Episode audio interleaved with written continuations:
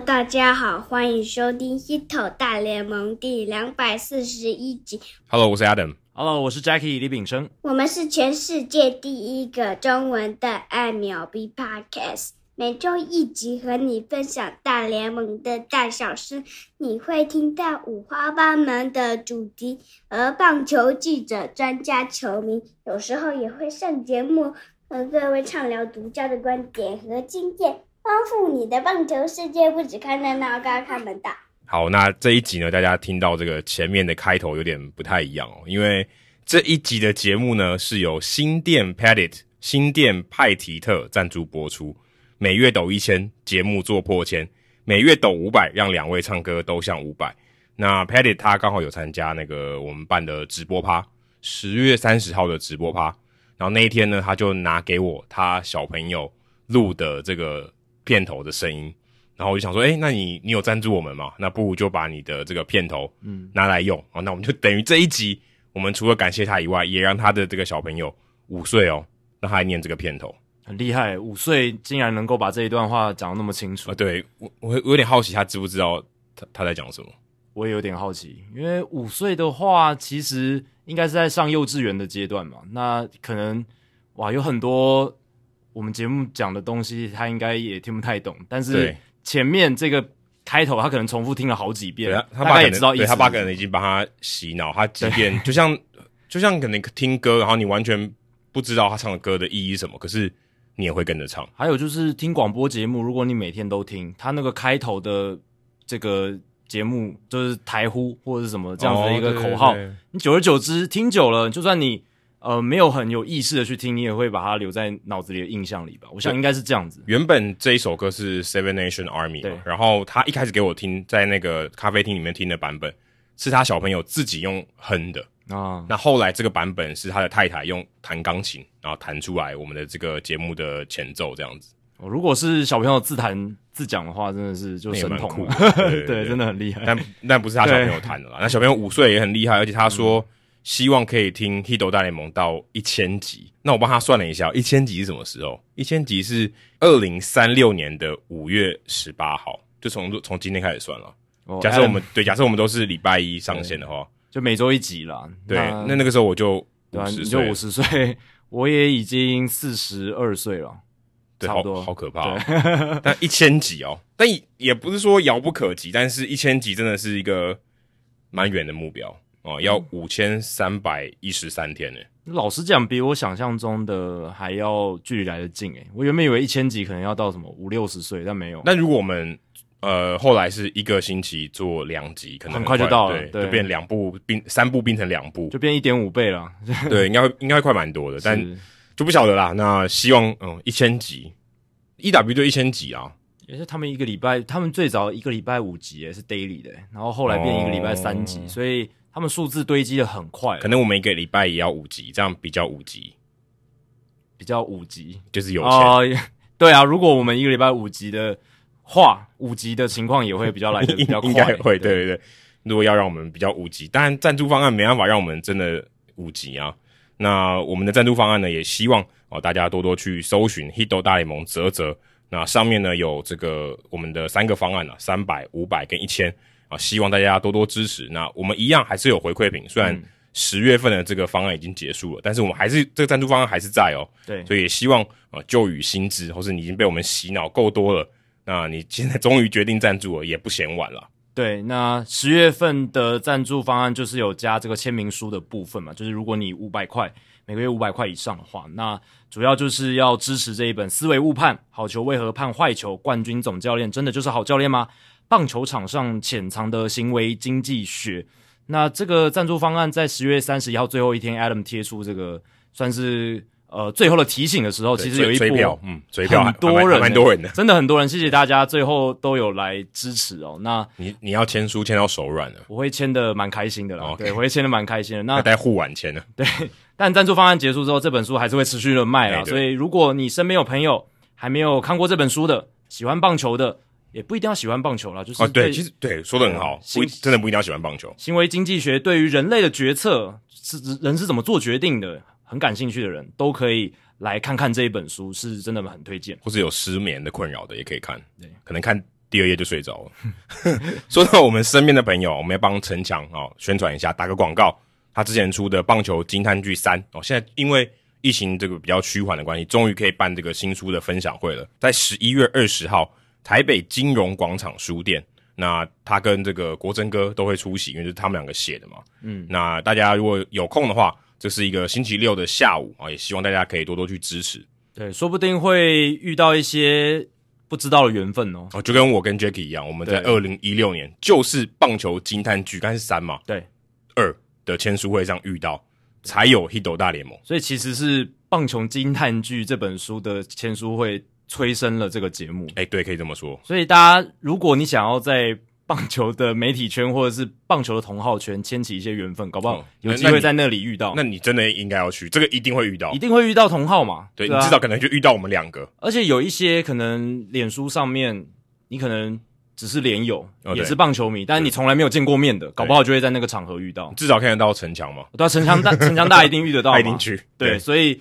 还有国珍哥，对国珍哥，国国珍也是满满的这种棒球经，然后他有很丰富的棒球经验，所以大家都可以稍微认识一下。如果你有什么想跟他们分享、想聊的，也可以借由那个场合，哦，去看看有没有机会可以呃发掘什么东西。讲是讲新书分享会啦，其实就同乐会啦，哦、同一个同号的见面会，对啊，对啊，对啊。好，接下来是念留言的时间哦。第一个留言是李斯特小七。李斯特小七是在这个便利商店打工的哦。哦，对，应该是他。他这个小七是破晓的小，然后亲戚的戚，哦，所以看起来是好像一个很文艺的名字，但其实就是好像就是那个 Seven Eleven，不不不确定，不确定。他说偶然间发现的 Podcast，平常没有在听 Podcast 的习惯，即使知道 Podcast 这种东西已经很久了。一次在深夜整理环境的时候，想说无聊就打开 Podcast 搜寻一下。刚开始看到《Hito 大联盟》的时候，也许是被他的时长吓到了，对，所以并不是我的首选。时间很长的意思，时长。对，是就是节目的时间很长啦，因为我们都是两个多小时、三个小时起跳嘛，就是每天都在跟这个 Marvel 的电影竞争的。然后他想说，哇，是好好几部电影摆在这个节目底下吗？其实不是，是是 Podcast 节目这样子。所以一开始真的可能吓到。他说，等前面挑的节目都听得差不多的时候呢，抱着打发时间的心态点下了第两百三十六集，一听之下，没想到内容竟然这么的丰富，让我吸收很多大联盟的趣闻或是一些冷知识，以及大联盟近期发生了哪些事件。于是，在听完第两百三十六集之后呢，又接着往上听了两三集。最后就决定赞助一波了，哇，也太快了吧！那蛮厉害的。那我们这个这个转转换率也蛮高的。我们这种把听众推坑的能力还蛮强的。对对对，才才听两三集，有、啊、有人听了两百多集都还没赞助，而且就就现在就是你，对、啊哦，你现在在听的，这就是你两百多集还没有开始赞助。是 从两百三十六集开始听，然后呃，可能周边前后几集听了一下就开始赞助。对，而且还是抖一千呢。对啊，还蛮还蛮感动的。感谢李斯特、哦。他说：“抖内抖一千，节目做破千，把我们的这个口号念出来啊！希望这点小小的心意能帮助两位主持人继续制作这档节目。现在每天夜深人静的时候，就是我听《Hito 大联盟》的时候，请两位务必继续的做下去，拜托了，ORZ。另外分享一下，一开始还没听到主持人说不要介绍给朋友的时候，问了身边。”几个有在看棒球的人，但是都没有人听过这个节目，所以所以大家真的有，所以大家真的有有记住这个口号，而且我听到最后面，重点是这个，不是说，而且而且大家真的有真的有这样做，诶、欸、对啊对啊，就大家都不知道，还真的去问了自己的朋友，然后结果朋友也不知道，原以为在现实世界可能不会碰到跟 Hito 大联盟有关的人事物，结果就在两个星期之后的十月十六号那天去台南棒球场看球的时候。当我赛前坐在场外饮食区吃东西的时候，忽然间听到有人讲《Hito 大联盟》的老帽，原本还以为是我听错了，所以竖长了耳朵仔细聆听。隔壁桌的大叔们确确实实的在讨论《Hito 大联盟》。呃，由此可知，《Hito 大联盟》在台湾棒球圈应该还是有一定知名度的啦。希望节目可以越做越红。我还在等待未来有一天，某个朋友问我：“诶，你有听过《Hito 大联盟》吗？”相信这一天很快就会到来的。祝节目长虹。感谢两位主持人的付出，感恩哦。以后你去跟人家搭讪，你 就你就就说这一句。哎、欸，你有听过《Hito 大联盟》吗？哦，所以现在在球场不只是会看到有人戴《Hito 大联盟》的帽子哦，嗯、也会听到有人在讨论《Hito 大联盟》。这个应该让我们两个人非常欣慰。我我记得去年那个有人在台南看比赛，就有相认嘛，戴那个帽子，嗯、还有还有大甲妈祖绕境的时候，也有人遇到这个就是听众朋友，就是因为帽子相认啊，所以。不管在绕境还是在球场，都会遇到啊。对，所以现在大家可以透过帽子哦来找到其他的 Hito 大联盟宇宙的朋友。对，但不过第二波赞助的还没发啦，对，对，要等一下之后的会有更多的赞助品啊。嗯、那大家之后如果你是早鸟赞助的，还会有 T 恤可以更好的辨识哦，因为衣服穿在身上一看就看出来了，对吧？所以。还有像我们的这个吊饰配件啦，如果你背包上面有背，然后挂起来，哦、我现在自己背包上面就是都是我们的。至少背包你可能天天会背，但衣服或帽子你不见得天天都会戴或穿。对啊，所以越多的这些赞助品的话，就越有机会哦，在街上或者是在球场遇到 Hito 大联盟的好朋友。接下来是 Hard Way，我不知道他这个 Way 是那个就是。这个姓氏魏的那个英文拼音啊，嗯、但是 hard 是用那个很硬的意思。The learn the hard way，对，learn the hard way，可能也有一些双关的含义。或是可能有些人喜欢这个 hard way，有些人不喜欢这个 hard way。hard way 是这个大家都可以有自己的意见。哈密瓜的 hard way，他是 hard way，他说陪我度过这一年来的养蜂生活。哇，这个我也看到的时候也是吓到了。养蜂是指养蜜蜂哦，是真的蜜蜂的那个蜂。哎，可是不确定是不是就是蜜蜂啊？因为可能别种蜂，不太确定，就是某一种蜂。嗯，对我也对蜜蜂不是很熟，所以呃，原谅我们。他可以唱那个曾经疯狂，把风改成这个风就可以了。可以，对，也可以玩一下双关这样子。他说，辗转从台北市立棒球场转场而来，目前每周一都在期待节目更新，两个多小时的节目时间陪伴我度过工作的时间，不只看热闹，呃，不只看门道，还要看热闹。哎，他这讲反了，他有点讲反，可是。搞不好这是他自己的诠释，搞不好他故意的。他自己除了看门道以外，有一些事情他可能没有研究，他来看一下热闹。哦、也对，嗯，在研究所期间重新与棒球相遇，发现棒球真的是年纪越大越懂个中的道理，所以这可能也是棒球球迷群不断人口老化这个状况。不对啊，代表说可能大家从小时候看那时候没有那么有感觉，长大以后他开始喜欢看，这样也没有变，这样没有流失啊。对啊，只是也蛮好的，比较老的人会比较喜欢而已。对，而且其实棒球。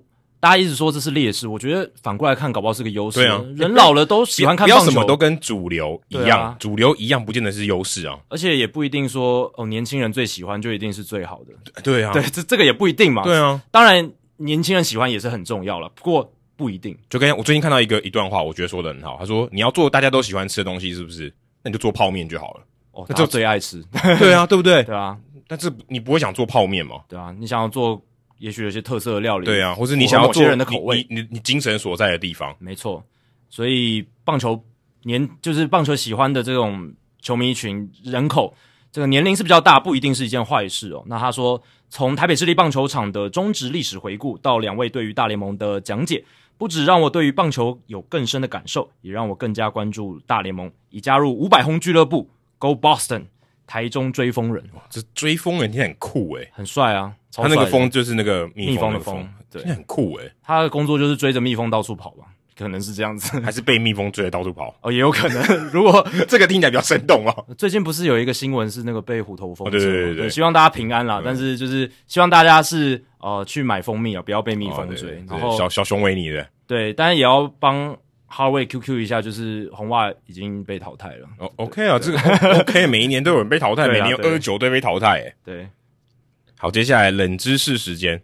那其实之前我们节目没有聊到，最近有一些呃，算是媒体的同行，虽然他可能不认为我们的同行了，但美国的一些转播单位的这些呃，可以说很知名的主播球评有人过世啊，而且是很资深的、很资深的运动家的 Ray Fosse，、嗯、他七十四岁。十月十三号过世，其实也隔了一阵子。他也是大联盟的前捕手，他最有名的就是被那个 Pete Rose 冲撞在本垒、哦。对对对，对就是他，对，就是他。然后那个枕头的白发哦，很有很有个性，嗯呃，也是很帅气啊。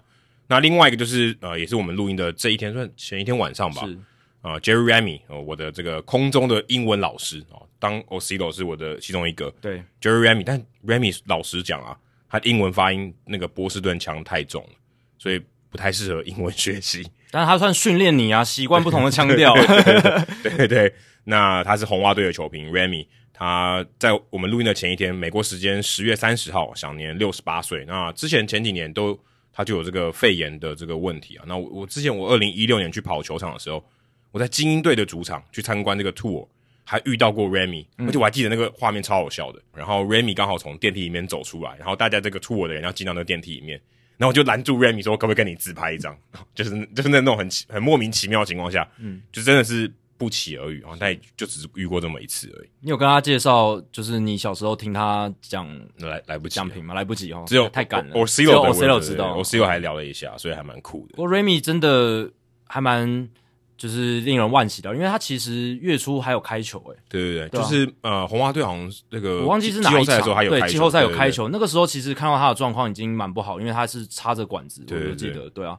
所以没想到那么快哦，在月底的时候就去世了。嗯、对，虽然他之前在红袜担任这个球评的时候有一些争议啊，比如说像田中将大的事件哦，嗯、就是他有批评田中将大带着翻译，对对对，就是就是翻译会上场啦，来帮他做一个沟通，他觉得这是不好的情况。不过整体来讲，Remy 跟 Orsillo 的搭档在波士顿地区的这个转播还是非常成功的一组了，而且就真的就很欢乐啦。坦白讲，我觉得他们特色就是。就是很欢乐，对，欢乐看棒球。对对，我们不说不专业，但就是很欢乐。他们有一个很独到的一个气氛，对，播球的那个气氛感觉，他们的化学效应是我觉得很难被取代，这是一个很特别的地方。其实真正厉害的转播组合，除了专业以外，还是能够让球迷觉得，诶，看球是一件快乐的事情，这也很重要。像前阵子 Fox 的转播有请到那个 Adam Wainwright、AJ Pierzynski 的那个组合，其实。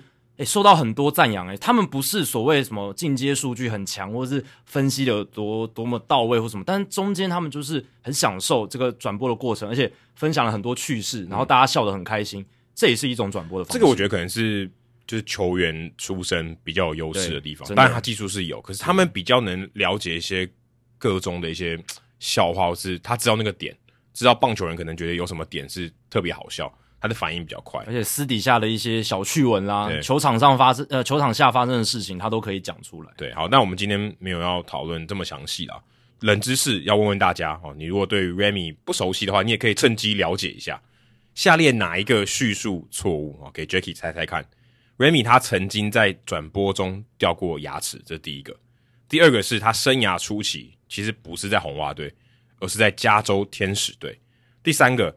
他生涯的全垒打总计哦不到十支，但是他有超过两百次的盗垒成功。第四个，当 Orsillo 并不是他第一个主播的搭档。第五个，他在 Fenway Park 里面有一个他经营的热狗摊。嗯，我觉得答案应该是在二或三，因为一四五就是掉牙齿，还有 Orsillo，还有 Fenway Park，呃，经营热狗摊这三个感觉不像是。很容易就随便掰出来的东西，就感觉是有典故的，你才会把它塞到这个选项里面。那二三因为都是跟他生涯的一些棒球数据有关，那这个是很好去设计的，所以我现在是在猜啊，应该是二或三。那我猜二好了，生涯初期在加州天使队。哦，因为我猜这是错的。对，因为 Remy 他其实就是一个标准的二垒手，嗯，就是没有什么长打能力，但速度很快，对，速度很快，就作战型的。嗯、一般我们讲。大家都有印象中的二垒手，没有什么，没有什么 power，而且在他那个年代，那种二垒手没有什么 power 的，真的是常常牺牲触及，然后常常会盗垒什么的。这个是那个年代的棒球很常见的战术执行。像他这样的角色的人，其实当球评的不多诶，不多啊，大部分都投手或捕手，捕手比较对，投捕手真的比较多，比较多，对。因为他们看起来也不太对，但是他们至少在场上思考的时间感觉是比较多的。哦，这是比较主，会不会，或者应该说他的思考是比较主动的，对。而且我觉得他们呃，真的比较有多的机会去做一些沙盘推演，对对吧？对对。你说野手的话，真的好，你可能要注意说，呃，接下来下一名打者他的习性是什么，然后调整一下自己的这个站位什么。但投手要考虑的事情跟捕手搭配什么，他们对于可能比赛的了解，就是说怎么进行，可能更全面一点。不是说没有，不是说不是说谁深入或者浅，而是说。他们可能更全面一点，那捕手更好，他又有打击，对不对？对啊，所以他可能知道的东西会层面会更广一点。所以总教练很多是捕手，投手也很多会来当这个球评、转播之类的，对啊。那刚才第一个选项，我觉得一定是真的，这个掉牙齿的事情，因为刚刚前面提到嘛，Remy 跟 Orsillo 转播很欢乐，诶，欢欢欢乐不代表掉牙齿啊，但就是会发生一些很好笑的糗事什么的，然后他们可以常常在转播当中就拿出来，然后亏自己一番什么的。嗯、我是觉得。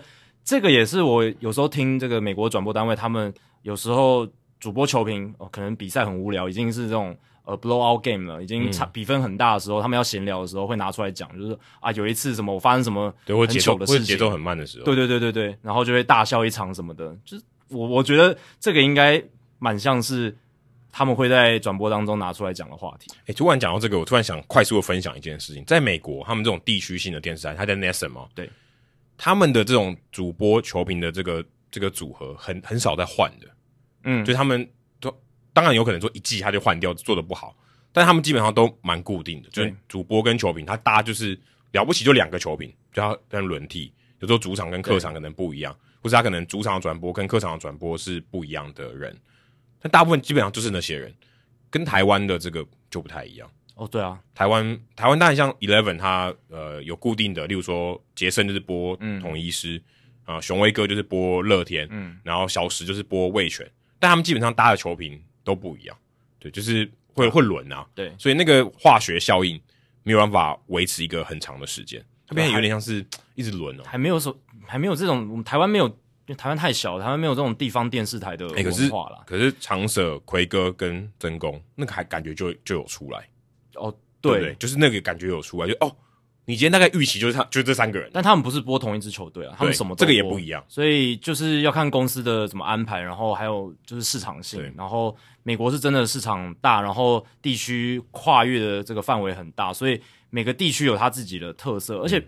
电视的还好，广播的待更久。我那个、哦对，啊，就是广播这边因为不用这个露脸，或是感觉他可以活得更久。对啊，美国这些球队的地方性的，活得更久是说他的这个资历会更久。对啊，一代可能七十岁都还在播，很多都七十几岁。什么杨基的 John Sterling 也应该也至少六十岁以上。然后那个皇家队的 Matthews，然后像红雀队的 Shannon，嗯，这些都超老的。Shannon 是不是今？去年、明年播完就要退休。对，今年是他最后一年。哦、今年最后一年。对，对，对，今年最后一年。然后去年看到的消息。然后我们之前介绍了 Bob Uecker。哦，对，对啊，嗯、都都播到年纪很大。Uecker 还在播。对，还在播。对，所以这个是很夸张的啊。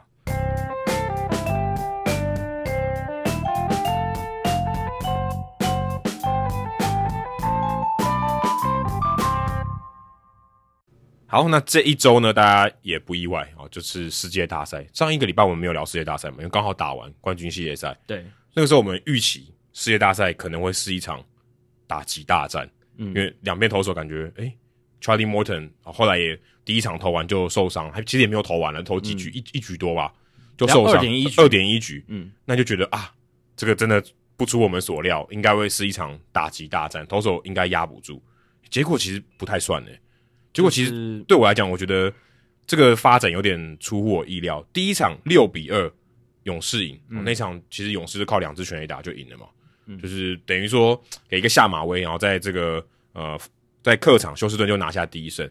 第二场我跟 Jackie 播的，嗯，对太空人队马上就苏醒了，立刻还以颜色，七比二。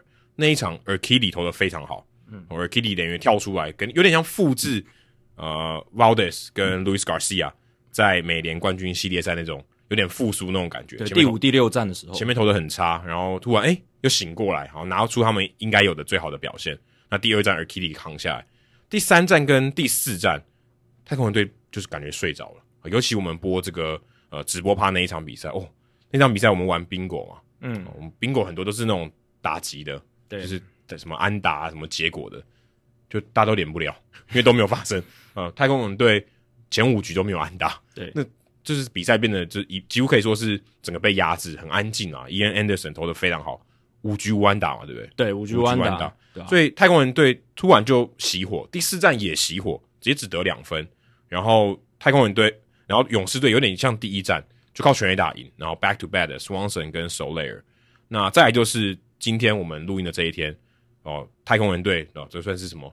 呃，面临淘汰边缘的这个关键的一战。哎，打击又回来了，嗯，然后勇士队感觉又压不住，直到第五战我才觉得有比较像是我预期的这种打法，就是两边投手有点靠不住，然后打击整个大爆发，然后比数可能啊相加超过十分，这种情况才比较原本有我这种预期的这种想象。对，其实前两战我是觉得也算是打击有发挥啊，就是一队一次嘛，就是勇士一次，嗯、太空人一次。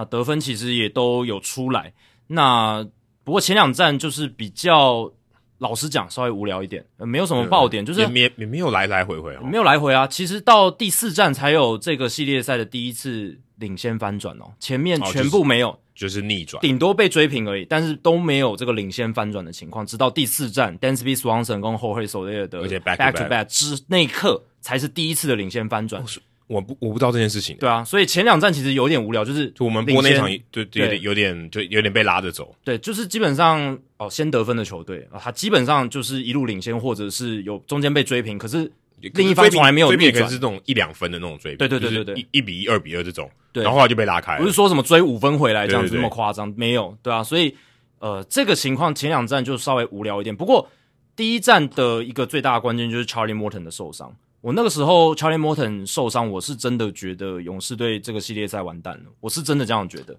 McCollum Jr. 受伤，我们也觉得太空人要完蛋了，就他不是过了红袜那一关。其实我那时候没有啊，我那时候觉得太空人有气啊，真的、哦。但是我觉得没气。勇士队是我真的觉得少了 Morton 真的差很大，差很多。因为他们就是靠那三大先发投手，然后因为他们牛棚，我们之前提到的就是胜利组首呃胜利组败出组分得非常清，对，那他们更需要依赖这种传统式的这个先发投手，就需要扛过五局啦。的先发嘛，对，像而且 Morton，而且 Morton 在这种大赛里面，哦，他给你的东西不只是五局而已。过去在世界大赛的丰功伟业不需要再赘述，所以他二点一局就退场，然后这个世界大赛没办法再出赛。我真的觉得，哇，勇士队应该会非常非常辛苦。而且我在系列赛开始之前是预测太空人队六战嘛，对，但现在看起来你不，你绝对不可能啊！对啊，我已经不可能了。现在是你的预测才有机会，你是勇士七战嘛？对，对，你的预测还是有机会的。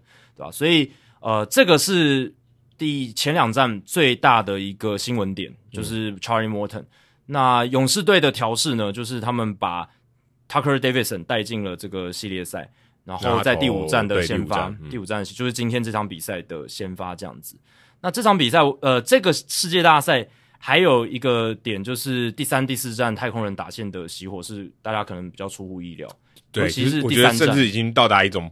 有点不可思议的情况，因为第三站太空人零分，这是他们在这一次季后赛第一次被完封。对，而且前面无安打，总共只打两支安，两支安打而已，七局无安打，对，七局无安打，直到第八局才打出来。而且第一支安打 Aledmys Diaz 是那个鸟安呐、啊，那个打的非常幸运的安打。Rosario 没有去接，对他跟那个 Swanson，他说那个 Rosario 说现场的声音太吵，嗯、然后他没听到 Swanson 的借口，但是看得出来是沟通默契不好，对，啊，所以造成了一支安打。然后后来的。另一支安打其实打的也不强，整、嗯、整体来讲就是一个勇士投手的全面压制，对，这个是蛮令人意外的。不过，杨安乐森那一局那一场比比赛的内容，如果你去细看，其实也没有那么稳，因为他投三个保送，其实他有点那种 有点抖抖的，对，就抖抖，但是一直过，对，然后然后对方打者有点不知道你投不投得进那种感觉。还有就是他受到雨势的影响，我觉得蛮大的。那一天、嗯、因为亚特兰大的天气很冷，而且。雨是一阵一阵，一下大一下小，一下大一下小。可是感觉结果对他是有利的，就感觉打者也不好发挥。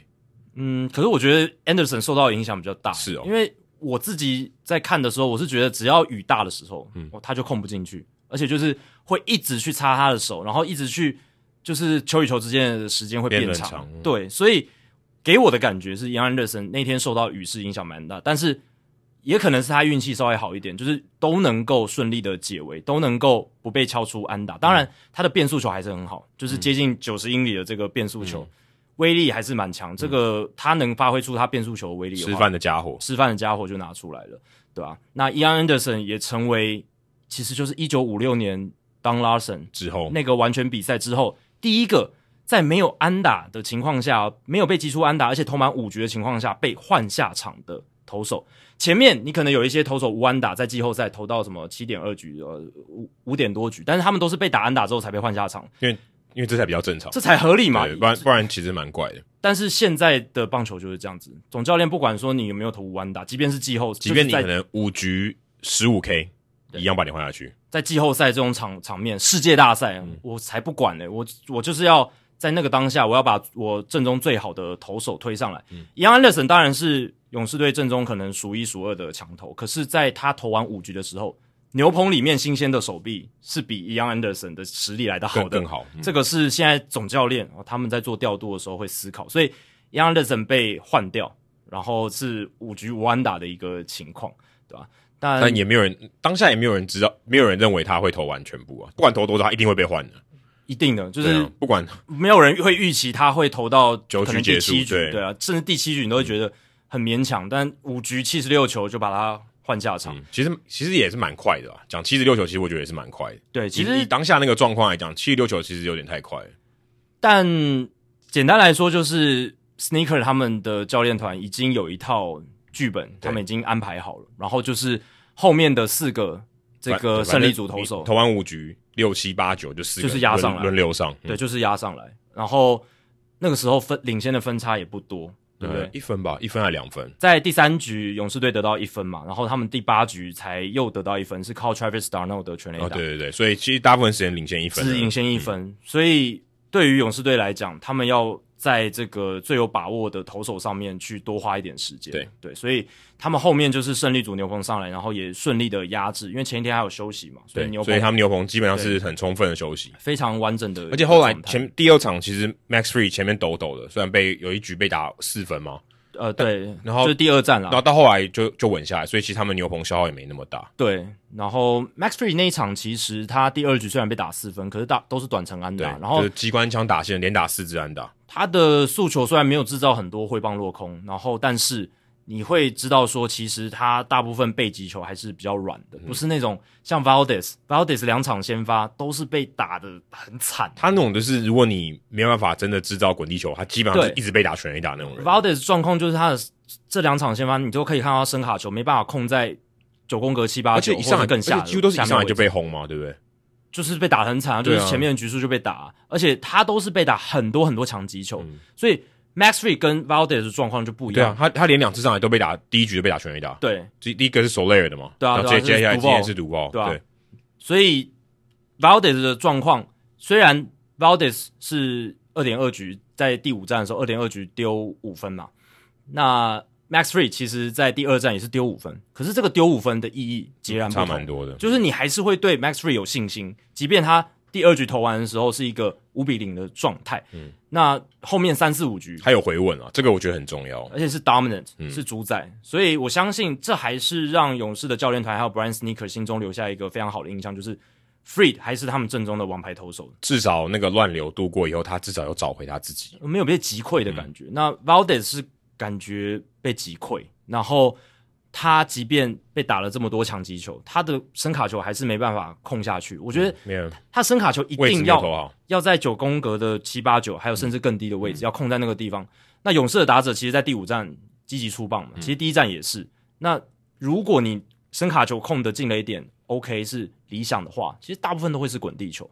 当然，你会说这两站其实 Valdez 他也制造了很多滚地球，可是那不够多，不够多，嗯、而且。滚地球也打得很强啊！你看 Soler 打的那个滚地球，嗯，Austin Riley 打的滚地球，其实都打得很强。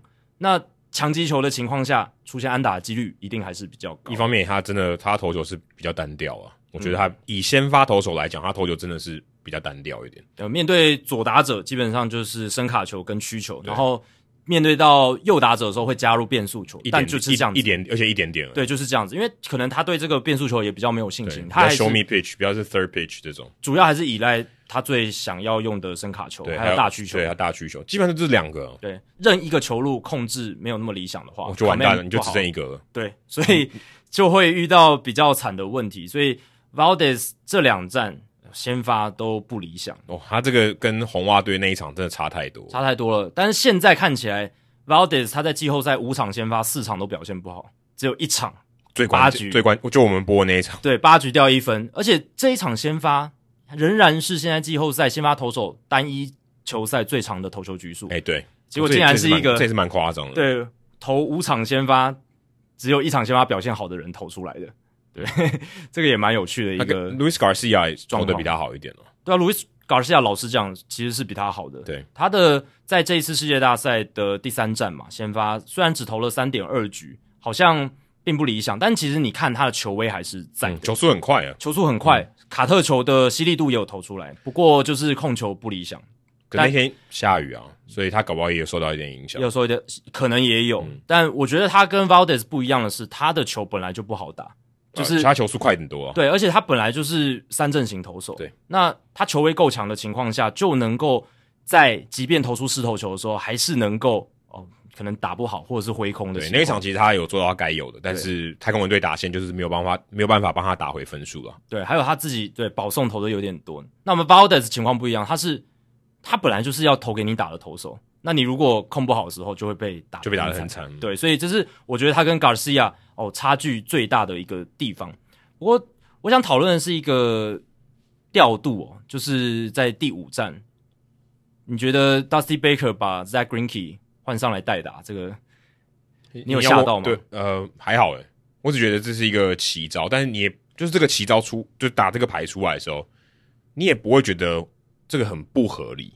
我觉得非常不合理，我非常有意见。对，为什么？因为你板凳上有 Aledmys Diaz，有 Chas McCormick，有 Jose Siri，有 Garrett Stubbs，有你板凳是完整的，你还没有用到任何一个人。但我就是想说，他可能觉得这个时候没有到这么关键，所以他选择一个他可以换代打的时候上场，然后让 Greinke 上去打一下，然后让他的板凳可以之后再上。我当下看到的时候，我就觉得这个我觉得还好，因为因为 Greinke 他真的，他他也真的打出安打，对，但是那是结果。就过程来讲，我觉得是超级不合理。因为 Greenkey 他生涯还是一个 OPS 不到点六零零的打者，就算他打击再怎么好，而且他这两年其实没有什么打击的机会。对，他前一站是敲出了安打，因为他都在美联。对啊，Chas McCormick、Aledmys Diaz 这些打者随便都比他好好几倍。你唯一能想到就是他把这些打者省下来。不，不然没有，不然没有道理啊。他后来没用啊。对了，后来是取得领先没错，但他后来也没有用啊。就是你板凳上是完整的，你一场比赛后来 Gonzalez 有上啊，只有 Gonzalez 上嘛，还有 Chas McCormick 没错，Jose Siri 也有上场守备，但是 Siri 没有打击到。那 Aledmys Diaz 等于没用。对，诶 Diaz 的棒子其实蛮强的。对，对啊，跟 Greenkey 比当然差很多。对啊，那那个时候是第四局嘞，第四局了，你后面还有几次代打的机会，对不对？嗯、呃，大概三次，了不起。对啊，所以 why 就是 why 我不懂，对吧、啊？我看我在第五站赛前的时候有看 Brian Kenny，就是 MLB Network 的那个主持人，嗯、他就有在批评 第四站 Dusty Baker 把呃 Greinke 第二次上来打击的时候，把他留在场上，就是没有把他换掉这样子。哦，对对，嗯、那个是 Brian Kenny 蛮批评的。那这一次我觉得哇，Brian Kenny 应该会更加的不能理解，就是甚至直接把 Zach Greinke 换上来代打这件事情。可结果我感觉士气上会有一点影响哦，但是我我只能说他真的非常幸运摸到了 Zach Greinke 的安打，他就是一个险招奇招，非常险，但是就是你给自己的几率是非常低的。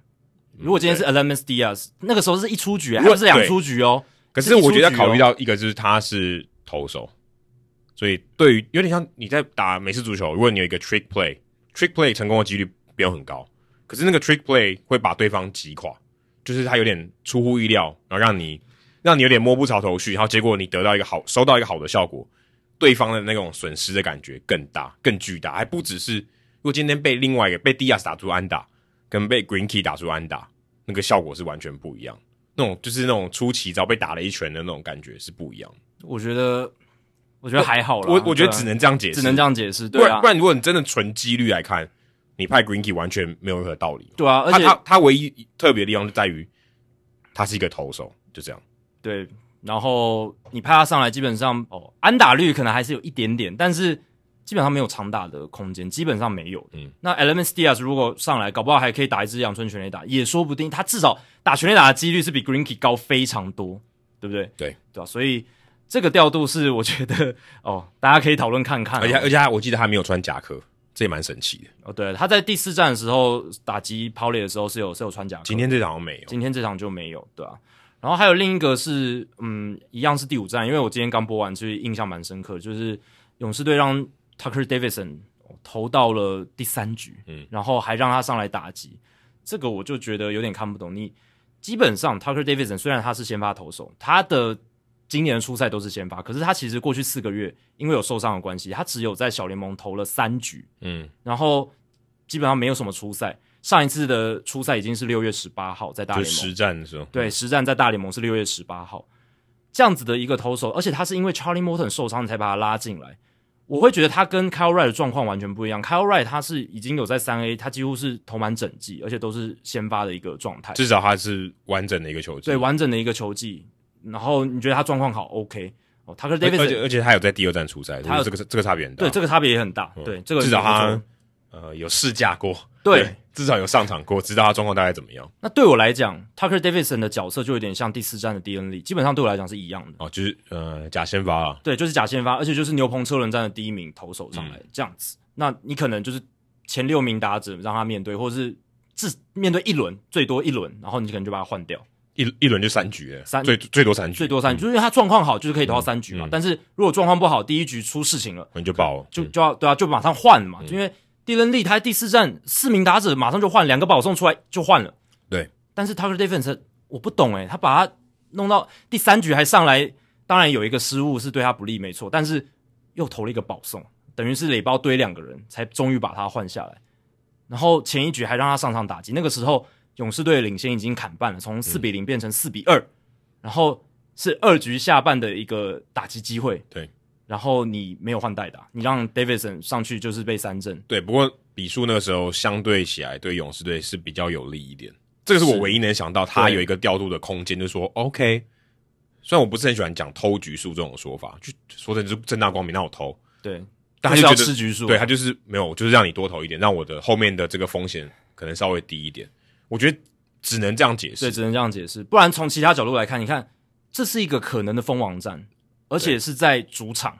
那你过去在主场的成绩也很好，然后你虽然你的牛棚胜利组三位 Matzek、Luke Jackson 还有 Will Smith，第三、第四站连续的出赛是比较累一点，是比较累一点。可是你会说，已经可能的封王战，基本上所有人都是 available 吧，都是可以上场。所以你只要想，你如果你封王了，你后面也不用休息了，啊、你就是全部都休息了，你就不用管后面的比赛了嘛，那就最后一场比赛了，那基本上就是全军压上。而且 AJ Minter 第四站也没有用到嘛，拜这个 Kyle Wright 四点二局所赐，对，所以他一个人扛了几乎所有的这个功劳了。确实。那第五站你就有 AJ Minter 的使用空间，嗯，更何况你还有 JC Chavez 跟 Chris Martin，还可以撑一下，还可以撑一下。而且老实讲，他们在这次季后赛，即便是高张力的局数，他们也是投的还算不差，没有没有像 Drew Smyly 一样炸掉。对，Drew Smyly 每次上来基本上都都掉分，就送分了，对，就送分嘛，对吧，啊？所以呃，这个调度是 Sneaker，我觉得看季后赛到现在为止，勇士队的比赛我有看的，他最大的一个我不能理解的地方，可能刚好这个牛棚日，可以说牛棚日吧。他可能刚好这个调度有点失准吧，他可能如意算盘没有达到他该有的地方，可能让他认为可能也许比数嗯差距假设没有到这么大的时候，因为那时候勇士其实领先领先蛮多，嗯两分啊也没有到很多，但至少已经算是一定的领先。他认为也许有这个缓冲的空间，不然不然照理来讲，如果今天是零比零，他绝对换了，对啊，一定换，一定一定要把这个这个差距守住，因为第。一二三局就是 Tucker Davidson 有投球的局数，他都有投出保送，对不对？那第二局其实有保送的时候，嗯、我觉得，嗯，Kyle Tucker 打完的那个时刻就可以换，哦，对，其实就可以换，但是没有换，然后后来还让他继续投，然后最后换他上来打击，这样子就也是我比较无法理解。然后还有一个就是 Dusty Baker，他在这场比赛也让 Framber Valdez 在三垒有人的情况下上来打击，嗯，哇，这个。我也是不太看看不太懂，因为那个时候 Valdez 已经掉四分了，就是已经被扛出一发满贯炮了。而且第一局你可以看到他的背击球就是这么快，就是还是跟第一站的状况很像。但 Dusty Baker 在第二局他们有机会，有机会把比分追平诶，那个时候三垒有人，是不是还可以再往前再推进一步？那时候他们已经得两分了，嗯，但没有，他不让 Valdez 上去打，然后就这样结束了，那个半局就结束，两出局三垒有人，他没有换代打。当然你会说啊，这是三连战的第三战，然后可能两队的总教练都对自己的牛棚有一些顾忌，嗯，可能比较操劳了，对，有、嗯、风险比较高了。贝克可能想说后面有八个局数要撑什么的，可是你是背水一战诶，重点还是在于这一点。对，我们刚才讲的东西。在一般情况下看起来哦，都好像还算可以接受。嗯、就，就，如果例行赛来讲，对，都还算可以接受。可是今天情况不一样，今天是对勇士队来讲是个潜在的封王战，对太空人来讲，你输了就没有明天了。你还考虑个什么 什么局数要投的多长要吃？因为我觉得尴尬还是尴在尴尬在第五战诶。他如果今天是真的是第六或第七，也许他有一个看得到的终点。那因为如果你第五站你还有六七两站要打，但我觉得不管是对谁来讲，但我觉得有一个很大关就是第五、第六站中间有一个休息日啊，是是这样讲没有错。对，就是你老实讲，你第五站可以比较没那么保留的，相对起来，相对啊、嗯。而且太空人他有 Jake Odorizzi，对不对？Jake Odorizzi 从第一站之后就没有再出赛，你需要长中继的话，Odorizzi 可以给你啊。他他他可能对 Odorizzi 的信心还比 Valdez 还小。那我就觉得、这个，我觉得这个这是这是很合理的解释啊。对啊，但但我觉得不合理啊，因为你看 Valdez 的状况，然后还有 Odorizzi 在第一站，Odorizzi 在第一站其实二点一局只被打一支安打，嗯、投了五次三振呢。感觉起来，如果你要说近况的话，那就像是可能勇士的 Kyle Wright，maybe、啊、有有点像，对，有点像这样。就你原本可能对他信心没有很多，对，可他给你一个好的还不错的表现。那第一站的表现。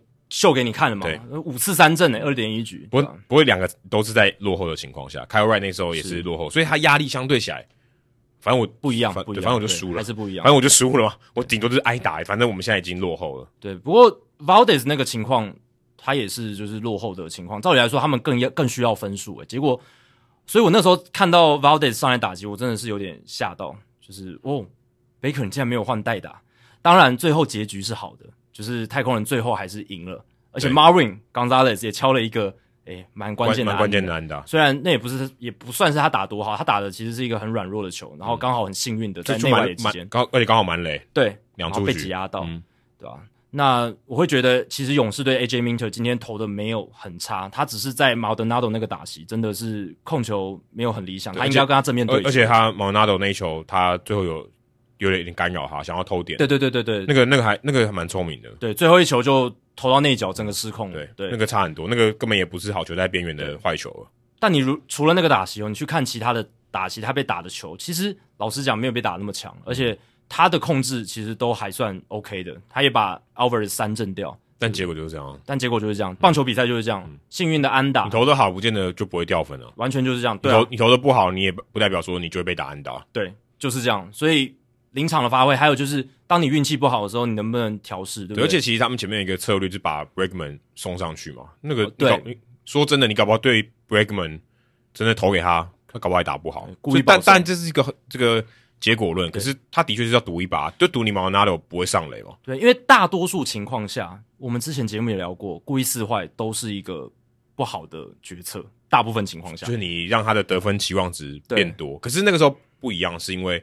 你下一棒真的很明显是很差的打者，是马德纳多，对，对，是真的很差。就是你做这个决定，你百分之九十的机会你可以解决它。对，但我们前面其实我们我记得我们之前的节目有聊过说，说要什么样的情况下你才适合做故意保送？嗯，这个就是要看后面那个棒子到底有多烂，对不对？对，而且他第八棒，所以下一棒他非得用代打不可。对，所以会是一个比搞不好就是基本上就是比马德纳多更好的打者。这是可以确定的，因为板凳上除了好了，Gary Stubbs 不算了，因为他就真的就只是一个紧急捕手。因为 Castro 也报销了。对，Cast 就是 Castro 是因为新冠肺炎的关系嘛，嗯、那换上 Gary Stubbs 进来这个名单，那这两个先不论，其他的打者都比 Maldonado 来得好。那 Maldonado 有没有烂到说真的值得在前一个棒次做故意撕坏保送？我觉得这个可以值得讨论。一定有，我当下看到他比试，我想说对，但是。那我你要不要？就是看这个，这我没有那么笃定，就是看你要不要赌 Bregman 而已。但我觉得这没有那么笃定，诶，因为 Bregman 近况真的很差，就是看你要多差而已。但 Bregman 那场比赛敲出了二垒安打，对，而且打的是很好的。对，但就是他近况，就前面几场很差，看你要不要赌。因为我看 Maldonado 的打击状况，老实讲，我真的没有觉得他是真的有差到他不到一成，在季后赛不到一成打击率这么糟糕。其实他在前面的比赛，他还是打得到球，然后他还是有打出一些。看起来还算 OK 的击球，就是不是说完全的毫无章法，而且他毕竟还是一个资深的大联盟打者。诶、嗯欸，他你有看到他在那个打席，他站超级靠近本垒板的吗？可能也是就是要故意施加压力。对，然后他如果今天你丢到他，就挤一分回来。对啊，反正他就知道说没关系，我打我今天没有打好没关系，我打击率很低没关系，我只要能上垒，我一样得一分。压力在对投手那边。对。所以最后结果对他来讲也是收到效果，而且投故意保送还有考虑的一件事情是，你会给自己的投手带来很大的压力。本来你还有一个垒包空着，对对对，是可以有投坏球的空间的。但就是看你要不要对决 Bregman 啊。如果你对决 Bregman，因为那那时候两出局，如果你把 Bregman 解决掉，那个半局也没有了。但就是你也不管那个一垒有没有人了，你反正你有办法解决掉他，那就看你要解决 Bregman 还是 Maldonado。对，就这样。这个决定当然有很多的讨论空间。我自己是觉得，如果是我，我不会去故意保送。Bregman，嗯，然后来面对这个 Maldonado，因为那个我觉得给 Minter 的压力真的蛮大的。那如果垒上有空的来面对 Bregman，搞不好，诶，结局是还还 OK 这样子，对吧、啊？所以当然这都是呃后来的结果已经定掉了啊。那太空人就是逆转击败了勇士队，勇士队没有办法。完成在主场的封王。嗯，二零一三年的红袜之后就没有球队在主场能够封王。肯定也肯定，今年也是对啊。哎，不对，不一定啊，不一定啊。太空人有可能啊，对对对，勇士不可能，勇士不可能，勇士不可能了，对吧？所以勇士很可惜啊，错过一个机会这样子，对吧？你看勇士队这一次哦，他们还请 Greg Maddux 来开球，嗯哦，然后然后 Chipper Jones、Andrew Jones 都有来，对，都有来，Chipper Jones、Andrew Jones 都在观众席里面。前一天，哎，前总统川普也有到场，哎，对吧？就是。贵宾云集这样子，然后整个现场的气氛真的很棒，亚特兰大的球迷都出来，但是最后在第五站，我觉得真的很可惜。我 Adam Duvall 打出管满贯炮那个时候，你就会觉得哇，这个剧本都是写好了，好像上天是要帮勇士队在二零二一年就是能拿一座冠军，还是其实你只是礼拜三想休息？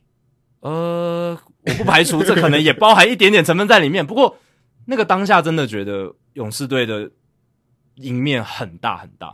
当然，你第一局下半就打全垒打满贯炮，当然赢面很大啊。对啊，而且赌凤那支全垒打是大联盟这个世界大赛史上第二支在可能封王的比赛里面敲出了满贯炮。哦，是哦。前一支是一九五六年，也是一九五六年，而且也是洋基队。怎么那么久以前？对，很久以前了。然后那一年也是当拉森投出完全比赛了，对吧？所以哇，这次世界大赛其实很多元素都在里面。你看五局的无安打比赛。季后赛史上就两场嘛，Roy Halladay 的，嗯、然后跟 Don Larson 的，嗯、然后我们也看到了这个满贯炮，而且这一次的季后赛总共出现了五支满贯炮，已经追平了1998年单一季后赛最多的记录。就红袜队打了三支，Jordan Luplow 嘛，对不对？哦，那那那就四支，对，然后加上赌爆五支，对。老实讲啊，你看你从季后赛开打到现在，国联那边很多投手战，嗯，很多低比分的比赛，嗯，美联这边都是互相炸来炸去，对啊，你看。第二三呃三四战勇士队赢也都投手战啊，基本上都投手战，比数都很低啊。对，那今天美联太空人赢，我觉得其实勇士真的要要很小心了。哦，对啊，打开来的感觉哦，就跟对红袜一样哈、啊，你打开来被压着打、欸，哎，对啊，太空人他如果打开来的火力全联盟第一的，你怎么比？而且这个系列赛我觉得就是战线如果拉得越长，是对太空人比较有利的，而且尤其是勇士。他们还少了 Charlie Morton 这个系列赛，少了 Charlie Morton，、嗯、那少了 Charlie Morton，你第七战的先发投手没了，对不对？嗯，你我不其实对啊，不该派谁啊？而且第六战你派 Free 嘛？对啊，第七战要派谁？假假设有第七战，Anderson 啊，应该就是 Anderson。OK，对，本来如果有这个 Morton 的话，他们可能会稍微辩证一下，看能不能把 Morton 安排到第七站这样子，或者 Morton 压在第六站也有可能。嗯、对，但现在就没办法。而且你刚刚讲到一个重点，就是太空人打开了。你会想说，第三、第四站你压制太空人打线压的这么好，他们第三、第四站太空人得点圈十个打数完全没有敲出安打，对代表在高张力情境下，勇士的这些投手哇真的是太厉害了，都能够顺利的解决。刚好可能太空人队的打者也比较低潮一点，也低潮。重点是 Yordan Alvarez，嗯，呃，有一个 fun fact 就是 Yordan Alvarez 这个系列赛只打了一支安打，嗯，Zack Greinke 打了两支，Greinke 打的还比较多，所以 Alvarez 就选到五个保送了。对了，可是第五站我觉得他真的显示出他的状况真的不好。对，你看他那被出局。就是三振啊什么的，对就是那个中，就是他没有什么没有什么抵抗能力哦，对，也也没有去缠斗，嗯、也没有打界外球，也没有去选球，就好像有一个打席，三球三振，很不，嗯，没有竞争性的打席，嗯、很不 com com competitive 的打席，所以 Alvarez 是一个警讯。但是第五战，至少太空人其他的打者 Carlos Correa、Yuli Gurriel、嗯、Alex Bregman 有打出来，我觉得 Correa 跟 Bregman 最关键，对，因为他们两个相对低潮，而且 Bregman 更低潮，然后。今天有棒次有做调动，其实我觉得 Dusty Baker 早该调棒次，因为 Bregman 一直打第三棒，整个大断层。我记得我那天跟你转播就讲说，我觉得 Baker 应该可以换换看这个，因为因为说真的，Altuve 跟 Brantley 打的还 OK，没有到没有到很妙，没有到非常火烫，但至少有打到球。那你至少要把它接起来，对，啊，你第三棒都卡在那边，就就断层了啊，很很重要的一个位置，然后结果一直有一个打者他可能被三振，然后而且大部分都是滚地球，他一直把球打到地上，我觉得他倒不是说。他的这个呃反应或是什么出了问题？我觉得最大的问题是在他击球点的掌握。他出棒的选择很好，他去出棒打了很多失头球，嗯，但他都打成界外，嗯，然后都是都太早，都太早，不然就切到球的下缘什么，或打到球的上缘，就是那个击球点。只有今天他在第二局的那一支二垒安打，他真的掌握到击球点，其他的都是打成滚地，然后或者是那种哦没有威胁性的球，就比较可惜。但这场至少有一球他掌握到，那确实也看出、嗯、看到了他的这个击球选择还有爆发力，嗯，而且至少排在第七棒，伤害也没那么大。对，那 Correa Gurriel 掉到前半棒子，嗯、整个前棒前段就串起来了，嗯，也也就有得分出现。然后这一战。太空人的得点圈十五个打出五支安打，嗯，而且我觉得最大关键是落后四分，然后倒赢，哦，这个也很重要。你在前面几站都做不到，这个士气差别很大。这个在世界大赛史上、季后赛史上也都很难得一见，你克服四分的落后，嗯、然后最后逆转。而且你前面两站打得很差，对，所以这个气势是差别很大。就是你在一个非常非常低的情况下，你弹回来，那你只你当然，如果你在这个世界大赛结束以前都没有弹回来，你就输了嘛。对。那如果你弹回来，哇，那个爆发力远比你一路打得好还还更可怕。而且要记得，就是在去年的美联冠军系列赛，太空人一度落后给光芒三胜呃零胜三败哦，绝对的劣势。嗯，结果他们最后逼到第七战，对，你就知道太空人这一条打线，他们这个团队他们的韧性，Correa、Gurriel 还有 Bregman 还有 Altuve 这四个人大赛经验，大赛经验真的很丰富。这个、我今天看到转播单位有秀这个数据，就是。这四个人，就我刚刚讲的太空人内野四个人，他们已经一起在季后赛出赛七十二场，打破了洋基队 Bernie Williams、Derek Jeter、Paul O'Neill、Tino Martinez 从一九九六到二零零一年创下的纪录，连呃总共四个人合计的七十一场的出赛。哦，这这蛮不简单。这个记录我觉得可能可以跟这种什么 Cal Ripken Jr. 那种连续两千多场出赛诶齐名诶，因为他是四个人。你四个人难度很高啊，四个人还不能换队啊，都要，而且这几年都要打进季后赛，嗯，然后你还要同时出赛，我觉得这个根本的原因呢，就在刚刚好他们就同踢的啦，哦，也是，对，刚好他们就同踢，因为他们谈过头了嘛，对。对，所以他们刚好有一个这个战力是基本上年纪差不多的，大家的，呃，加上阿图伟也有延长合约，所以导致大家看起来这个强的时间都留在这里，所以这个差别很大。对，如果你今天刚好大家可能刚好都 overlap。然后有有曾经有一起打过，可是诶每个人强的时候可能在别队，或是他就就就就转队了，那你就没有这个机会继续延续下去。对，就是这个 core 他们一起达到巅峰，嗯，然后在这个期间球队刚好也都保持竞争力，都打进这个还挺难的。所以其实这几个条件加起来，你会越想越觉得不可思议，就是这四个人竟然连那么厉害。呃，Alex Gordon，然后啊，Eric Hosmer，他们就算是一个核心。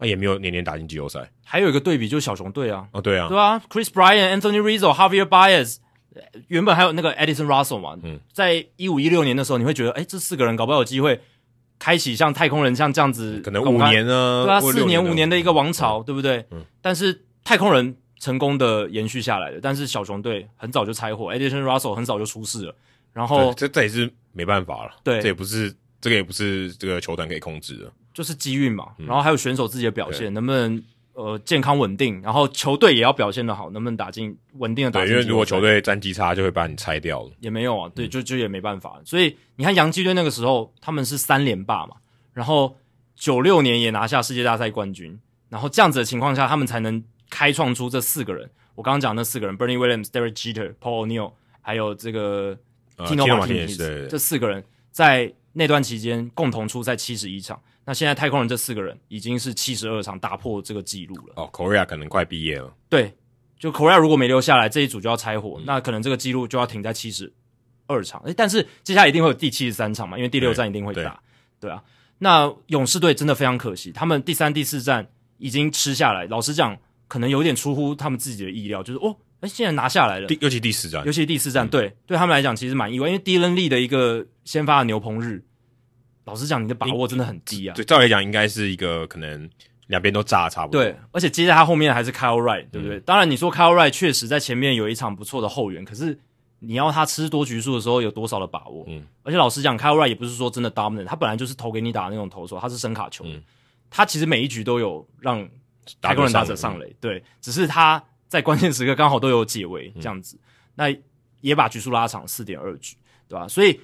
勇士队没有把第五战吃下来，我觉得真的很大很大的一个变数就出现了。尤其是在你们已经是有一个满贯炮了，然后 Freddie Freeman 后来还追加一支就是超前比分的全垒打，结果还是被逆转。而且那支全垒打四百六十英尺，超远的。这个是 Statcast 启用以来，二零一五年到现在世界大赛最远的一轰，嗯，哦，超越了之前 George Springer 的。你看那个有仰角很高，非常 Freeman 的一种打法。哦，那球打出去真的是，一打出去真的就哦，这是不只是全垒打，是一个超大号的全垒打。但现在看起来只是这场比赛，只在只是这场比赛的配角而已，甚至可以说一个小小的助教，对啊，就没有什么改变战局的能力，对啊，反正连赌报的全垒打就大家也没怎么讨论了。诶，对啊，因为锋芒都在后面，太空人对啊掩盖掉了嘛，嗯、那。太空人这场比赛还有一个，我觉得我们整个季后赛都在讨论。然后我在数据单元常常讲，就是他们这一战第五战，他们没有打出全垒打，可是他们赢球，就机关枪打线嘛，对，跟第二战很类似啊。所以我之前数据单元有提到说，诶，在今天这场比赛之前，其实哦，这个全垒打打比较多的球队通常都会赢嘛。那在今天这场比赛之前，就是世界大赛第五战之前，全垒打打的比对手多的球队是二十四胜一败。那今天变成了二十四胜二败，嗯，勇士队是继巨人队之后第二支全垒打打的比对手多，但是在这次季后赛输掉的一支球队。但那个全垒打只打一分而已。对啊，这个比较不一样，这打五分。勇士队打五分呢，两支全垒打得五分，相较起来，这个赢球的把握度是远高过一分的。就我会觉得叠的对啊，而且就是叠的更重，嗯，翻那个剧本翻的更用力啊，对啊。所以啊，这次世界大赛，我必须说，这两支球队其实战力真的非常接近了，对吧？而且他们的命运有点像，对，就是王牌投手没办法，对，阵亡没办法上，这个觉得他在调度上面这个信心很不够。变成说你每次你都提心吊胆，你说真的每一个拿上来，你说 Max Fried 搞不好是我觉得这里面就是战就是这个历史最好的，结果他第二战也没有把也也是有、嗯、也是输了嘛。所以，即便其他的人，我觉得每一个人上来都有一定的几率会被打爆，绝对跟 Charlie Morton、McCullers Jr. 比，这个几率高很多。结果打成这样，其实也让我真的觉得蛮意外。就跟我刚一开始讲的，但比赛说真的，前我觉得前四战都没有很精彩，真的还好，对，真的还好，就是真的还好，没有什么你来我往，就就比赛有点。第四战最后面很精彩啦。就 back to back，back to back 有逆转，就那两个打，第一次逆转出现。对，其他的真的觉得不够精彩。我觉得可能两队的这个气势，在一场比赛里面转换的那种感觉不够，确实不够啊。第前三站我们刚刚讲嘛，完全没有领先的翻转。那第四、第五站就好一些。今天这场最好看，最好看。对，确确实就是两边呃，太空人队有打出来，然后勇士队也有打出来。虽然勇士队得分数比较少，所以他输了，可至少是一场。有来有往的比赛，客观主观来讲，第五站都是最精彩。你如我相信，如果去看这个胜率，就是比赛中的那个胜率，哦、那个那个交叉变化也是绝对是前四站来讲最好的一场比赛。对，对，但是太空人拿下，所以太空人我觉得在这个时期还有续命，还有续命，而且这个这个差别很大。对啊，而且你看这两队，就像你刚刚讲，其实蛮类似的，真的先发残破不堪，然后牛棚有一些差异，不过其实季后赛表现都很好。然后打线也都不错，账面上看起来不是很有不是很有压制力，但其实都还不错。对，就是至少在季后赛临场发挥都表现不错。所以你看哦，这个世界大赛打到现在，双方的这个得分，太空人二十分，勇士队十八分，差不多，就真的是很接近，两队不分轩制的一个状态。平均起来一队得不到四分，对，其实很少啊。所以我觉得就是强强队在一起的时候，就会去把对方这个战力。抵消嘛，所以会有一。可重点是他们很照理讲应该是他们得分接近，但应该要多才对。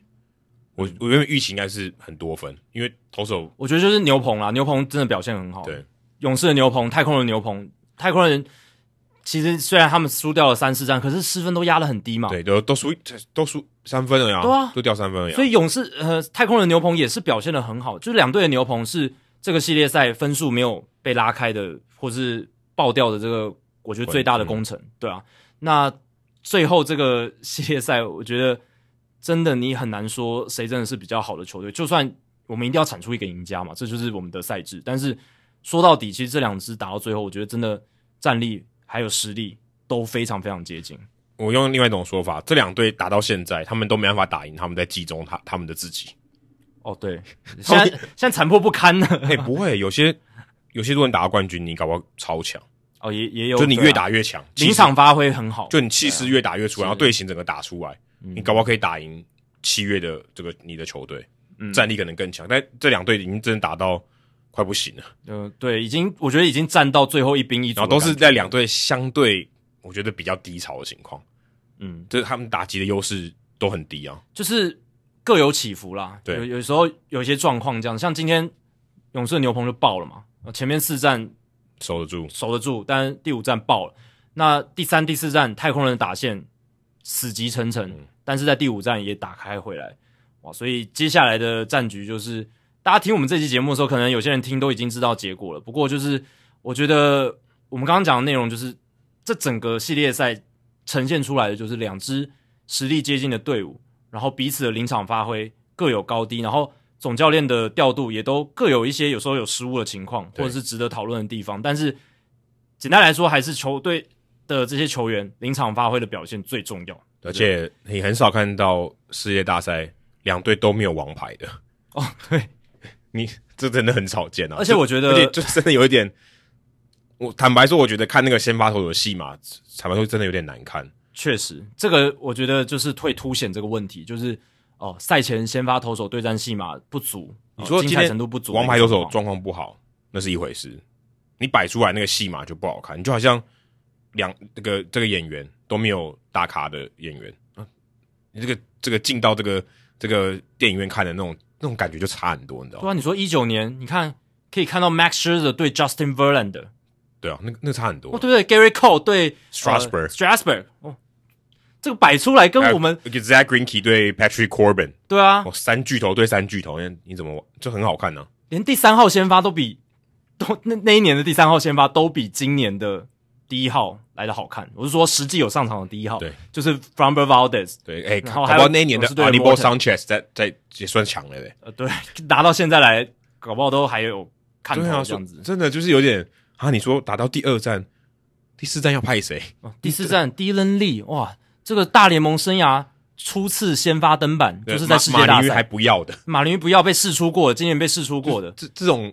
这种戏码，我觉得对大联盟来讲，其实有点有点丢脸。我觉得这会是一个问题所在。而且你看，呃，世界大赛第一、二战的这个收视，老实讲，成绩也没有到非常非常理想。嗯、所以我觉得这会是个问题。然后在今年冬天的这个劳资协议哦，可能也会被拿出来讨论，就是先发投手还有这个后援投手的使用状况。嗯、我们上一集有讨论了嘛？所以这是个问题。我觉得这，因为毕竟我们讲到底。职业棒球它是一个娱乐产业，对啊，就是你男女主角拿出来好看吗？你要有可看性。我不说不说长得好不好看，而是说这个名字你叫我出来，精彩程度，然后重点是要让大家期待，我觉得这很重要，期待。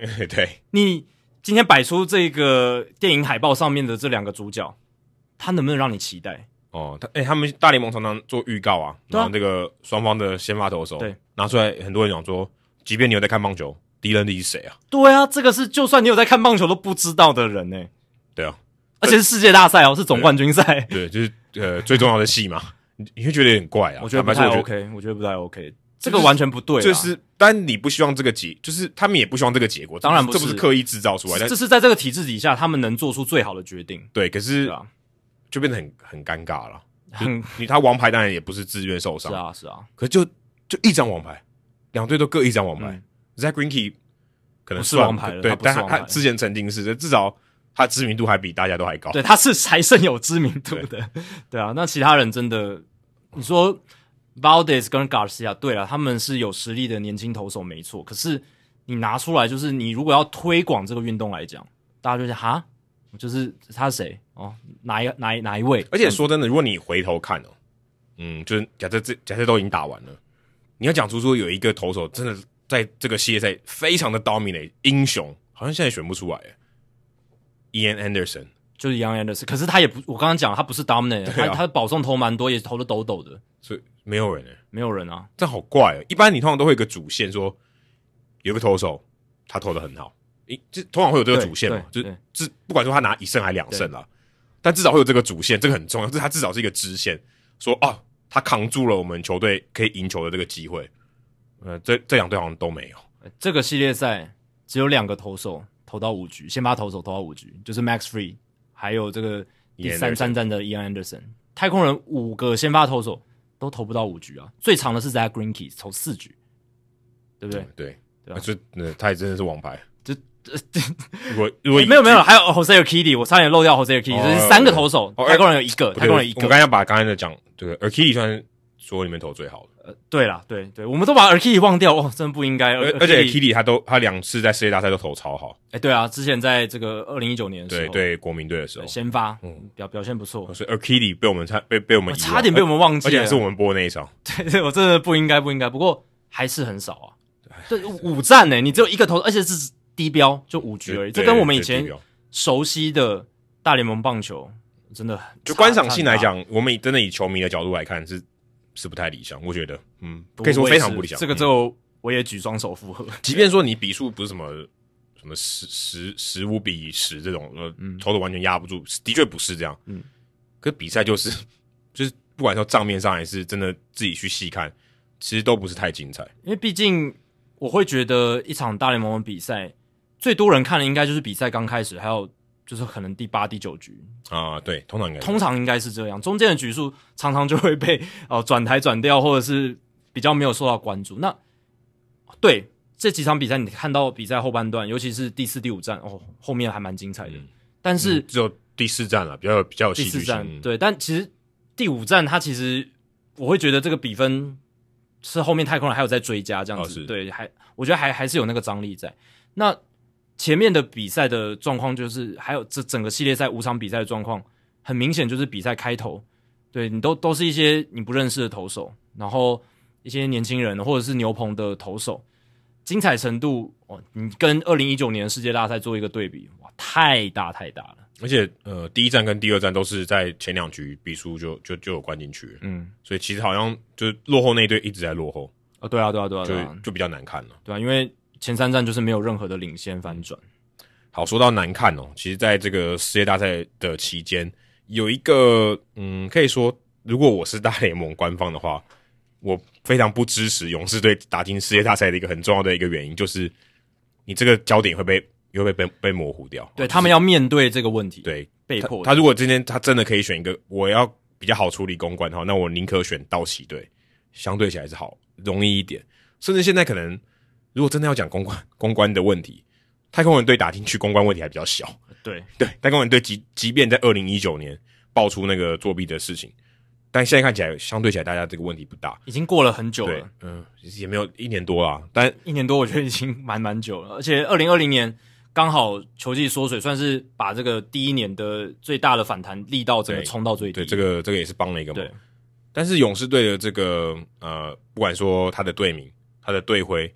还有大家最近一直在挞伐的他的战歌，这个争议现在看起来哦，当然我们录音的这一天结束，勇士队三场主场比赛已经打完了，对，可以说风风波已经风头已经过了，暂时画下一个这个逗号，对，因为他不用在电视机前面告诉大家说现在有一个战歌。当然，战歌有一个不是连战的尊称啊，战歌就是唱歌那个战歌，不是就是 The Chop，他们有那个 The Chop 动作的那个哦这个这个抓抓那个歌，但不一样了，有点有点不一样。这个战歌被大家讨论的原因是一方面是他你根本你不可能去除掉嘛，你不能叫大家不要做嘛，这这是他们的一个传统。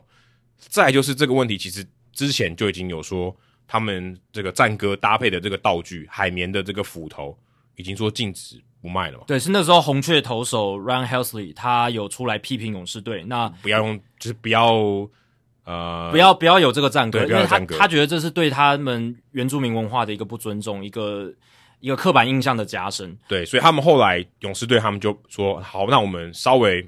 不能说非常主动，但我们就不卖了。他是不发放，就不发放，他好像是免费发放的。哦、对，哎、哦，我记得好像也可以买吧。但是那个情况是那个时候是免费发放，所以全场几乎每个人都有。哦、那他们是、okay、那个时候季后赛的时候都都有。对，选选择不发放这件事情，就等于是某种程度上一定积极的处理，至少他可以主动说我不发放。对，但今年没办法，世界大赛又回来了，而且这个舞台更大。之前是季后赛，之前是例行赛，这个舞台更大，全国都看得到。这个战歌都听得到，这个战歌都看得到这个手势。当然，你也可以选择就把它当得很中性，就是它就是一首歌，你不管它的背景，这其实坦白说是可以的。我必须说，我觉得是可以的。我我觉得你硬要说，你一听到这首歌，你就有马上歧视的联想，我觉得你有点太敏感。但的确，这个呃，你问哦，这个印第安人就当时这个原住民，他们最像可以说致敬的原住民，他们听到这个歌的感受是什么？如果他们觉得不舒服、不受到尊重，那你就可以考虑把这东西拿掉。就像我们之前讨论过很多次了，不管是克利夫兰印第安人队名、华盛顿红人队 （Redskins），现在已经没有 Redskins 了，已经是 Washington Football Team 了、嗯、（WFT），不是 WTF 哦、嗯、WFT，已经变 Football Team 了，已经没有队名了。这个东西，他们的确，不管是克利夫兰，不管是华盛顿，他们都有积极的去处理这件事情。队名换了，吉祥物不见了，哦，就换成另外一个了。但是勇士队这个东西还存在。然后，呃，刚好在这个第三站之前，Rob Manfred 有受到采访，那有人就问他说：“诶，那你对这个事情的看法？因为现在这个要登上全国的舞台了啊，你有什么看法？”啊，他的答案出乎大家意料之外。他说：“这个当地的这个原住民的这些组织啊，这些社群都很支持这样子的战歌，也就是说，这东西还会继续下去，至少在这三天这三连战没有什么问题。他们觉得这个不应该再拿出来讨论，但是事实上并没有啊，事实并不是如此。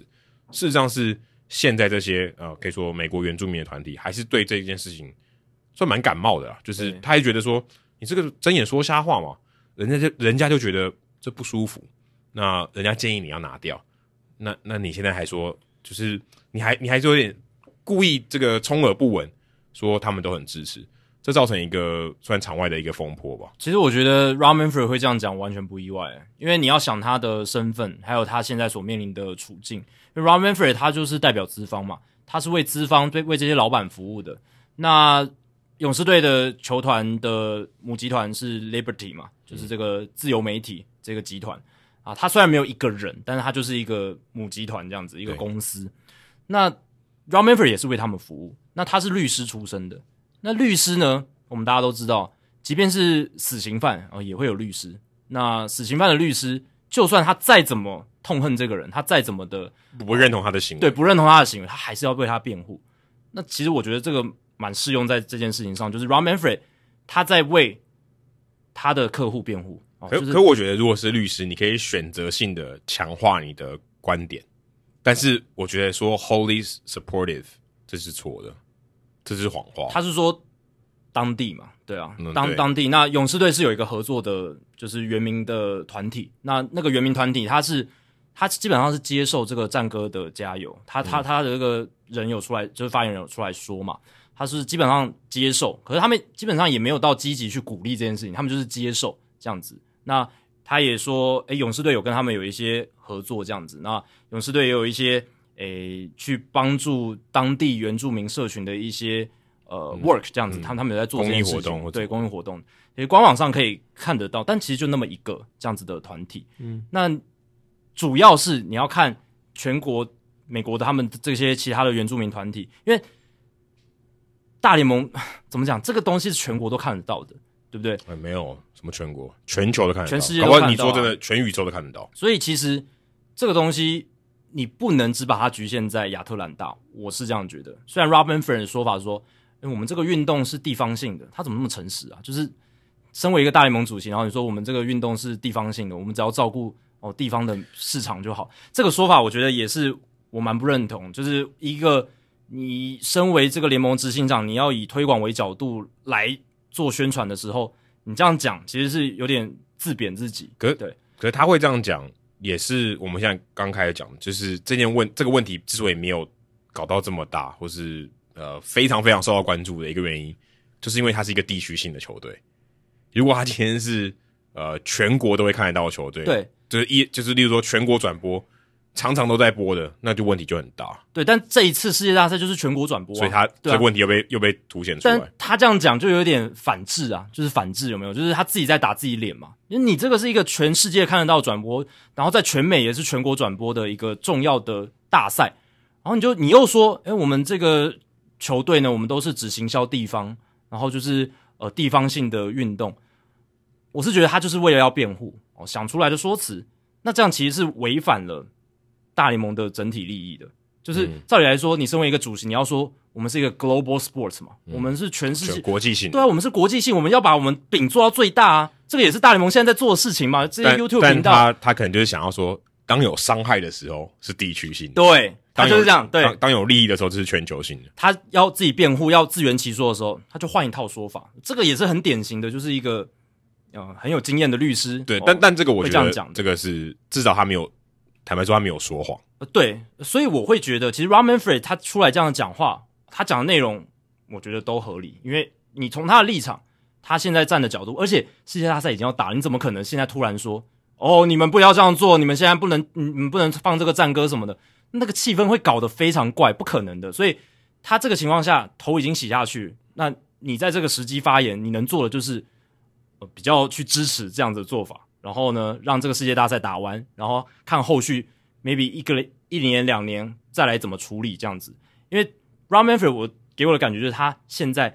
不想要非常积极的来处理这件事情，就是想让这个风头赶快过去，因为这个是一个烫手山芋。对，而且他们今年已经跟亚特兰大处的非常不好了。哦，真的，你你把明星赛都、啊、都搬掉了，而且还你还不是跟去年，去年是不能打明星赛，嗯、今年是你就手伸进去把明星赛给摘了，然后你现在在最大的舞台刚好又在这个地方，在亚特兰大打，你就说真的你很尴尬了，所以可能也算是不好意思再去。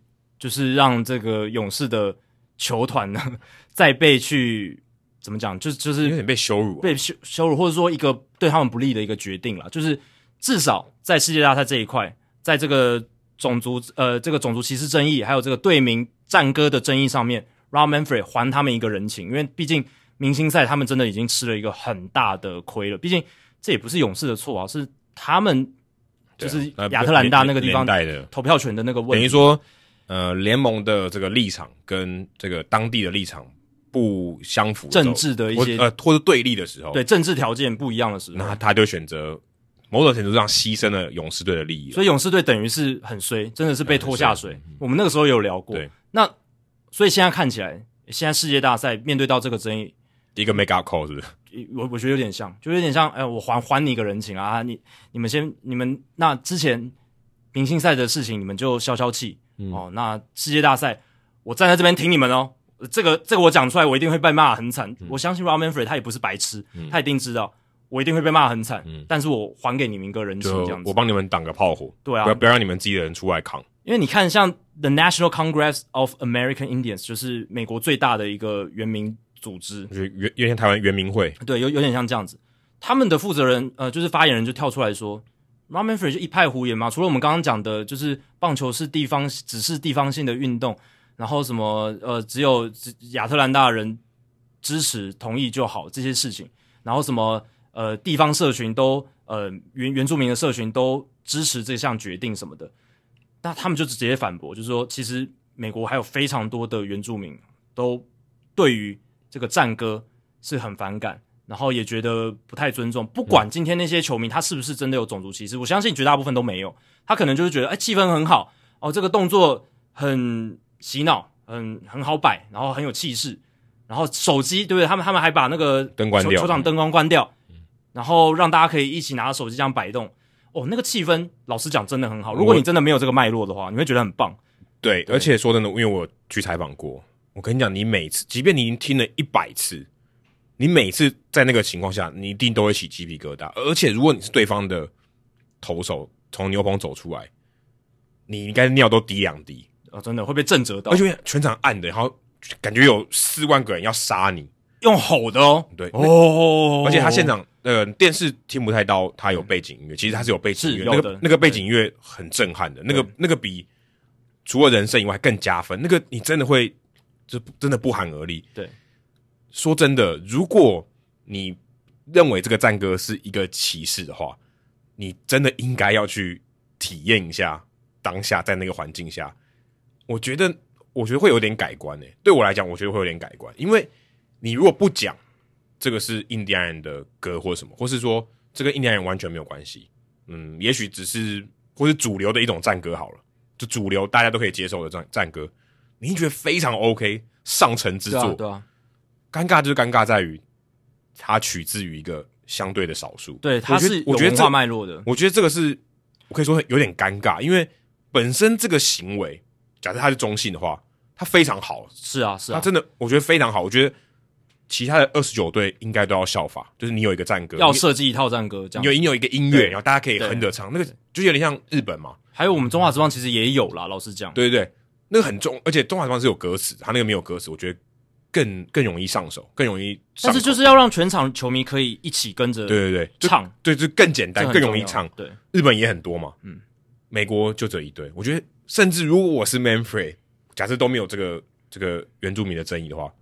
我还希望大家多发点战歌嘞，嗯，就是吉祥物以外，你有一个，你有一个这个声音的这个羁绊，一听到这个就知道哦，勇士队，这个我觉得很重要。但现实就是，美国原住民听了会不舒服，我们必须尊重这一群人。对对，这个是必须要被考量到。可可我一直很好奇，因为我毕竟我们不是，对，我是我是不知道。为什么会不舒服？我我真的很坦白说，的确，但如果真真的让你不舒服，那我们要尊重。其实我觉得这这某种程度上呢，就像是 Yuli Gurriel 不是有一次比凤眼嘛？那我们就会感觉到不舒服。对，我们就感觉到不舒服啊。那美国人可能觉得比凤眼有有有什么关系啊？对不对？对，就就是每一个人每一种族群，他都有一些既定的文化的标记，还有他的一些刻板印象。可是我觉得要看。他还有一点就是这个东西，这个标记，这个刻板印象是不是负面的？这个也很重要，因为有正面的嘛，对不对？有正面的。但如果说他们觉得凤眼就是眼睛小很好看，然后他比这个动作，他觉得很赞，那搞不好大家还觉得就不一样。可是这个动作就是充满了负面，而且他本来就是一个要嘲笑亚洲人的。因为那时候打比修有，对，打比修有。重点是比凤眼亚亚洲人眼睛小这件事情，就是一直是被当做一个歧视嘲笑的标记。可是好，那战歌呢？对，战歌这个就是因为美国早期他们就是把哦战歌这个印象、哦、当做这个原住民的刻板印象，然后呢、嗯、用来去显示出啊他们就是一群野蛮人，然后他们唱这种这种战歌，然后就是要杀人的什么，会有这样子的印象，一直在这个美国的社会文化里面。所以因为广播媒体他们不断的去这样的传送，然后有很多美国人可能从小到大他也不知不觉就受到这个影响。所以一听到这个战歌哦，呃，原住民，而且通常都是跟着一些比较负面的印象搭配在一起，所以这也是为什么这些美国他们这些原民团体他们会一直在力求，就是美国不管社会文化各个角落，包括职业运动，都要去消除这些负面的标记。你可以称颂原住民，OK，就像我们台湾也会称颂原住民这些。呃，丰年祭啦，舞蹈啦，这些东西，这是正面的，你可以多多推广。服饰，对对，服饰这些文化的标记，这些正面的，你可以多多去推广。但是这些在历史早期，因为人人类的无知，或者是这些殖民者他的这种霸权而产生的这种副产品，就是这种比较负面的标记，比较不好的文化的产品。可是我我也很好奇，就是这个标记到底是谁给的？就是早期的美国人啊，所以是。就是那些来、呃、来殖民的，OK，所以这些原住民他认为那个标记还贴在这个战歌上面，而且他们觉得那是负面的。重点是这，这是重点，对，这是重点。即便我们觉得我们唱的是英勇的，而且跟呃对，如果哦，可能有有一些人他甚至不跟原住民产生牵连，他他心心里觉得这个歌跟原住民没关系，这些这些人也有。那如果你跟原住民有牵连，我相信大部分人也是觉得说这是英勇的，这是呃我们是觉得原住民哦骁勇善战，提振士气的。可是原住民听到他就觉得说，为什么我们一定是骁勇善战？我们也有很柔性的一面，我们也有很艺术的一面。对，对他们就会觉得，为什么你们一定要这样子看我？就像台湾原住民，我们也常常贴标签在他们身上，说啊，头脑简单，四肢发达。以前啦，早期的是这样，头脑简单，四肢发达，然后哦，就是原住民都很弱势，然后原住民都要有这个。其实就算现在奥运结束以后，还是有这种问题啊。运动能力比较好嘛，然后哦，皮肤一定比较黑，然后。呃呃，尤其是那种什么，就是有一些搞笑的情境剧，嗯、演原住民都会用德拉德拉那种。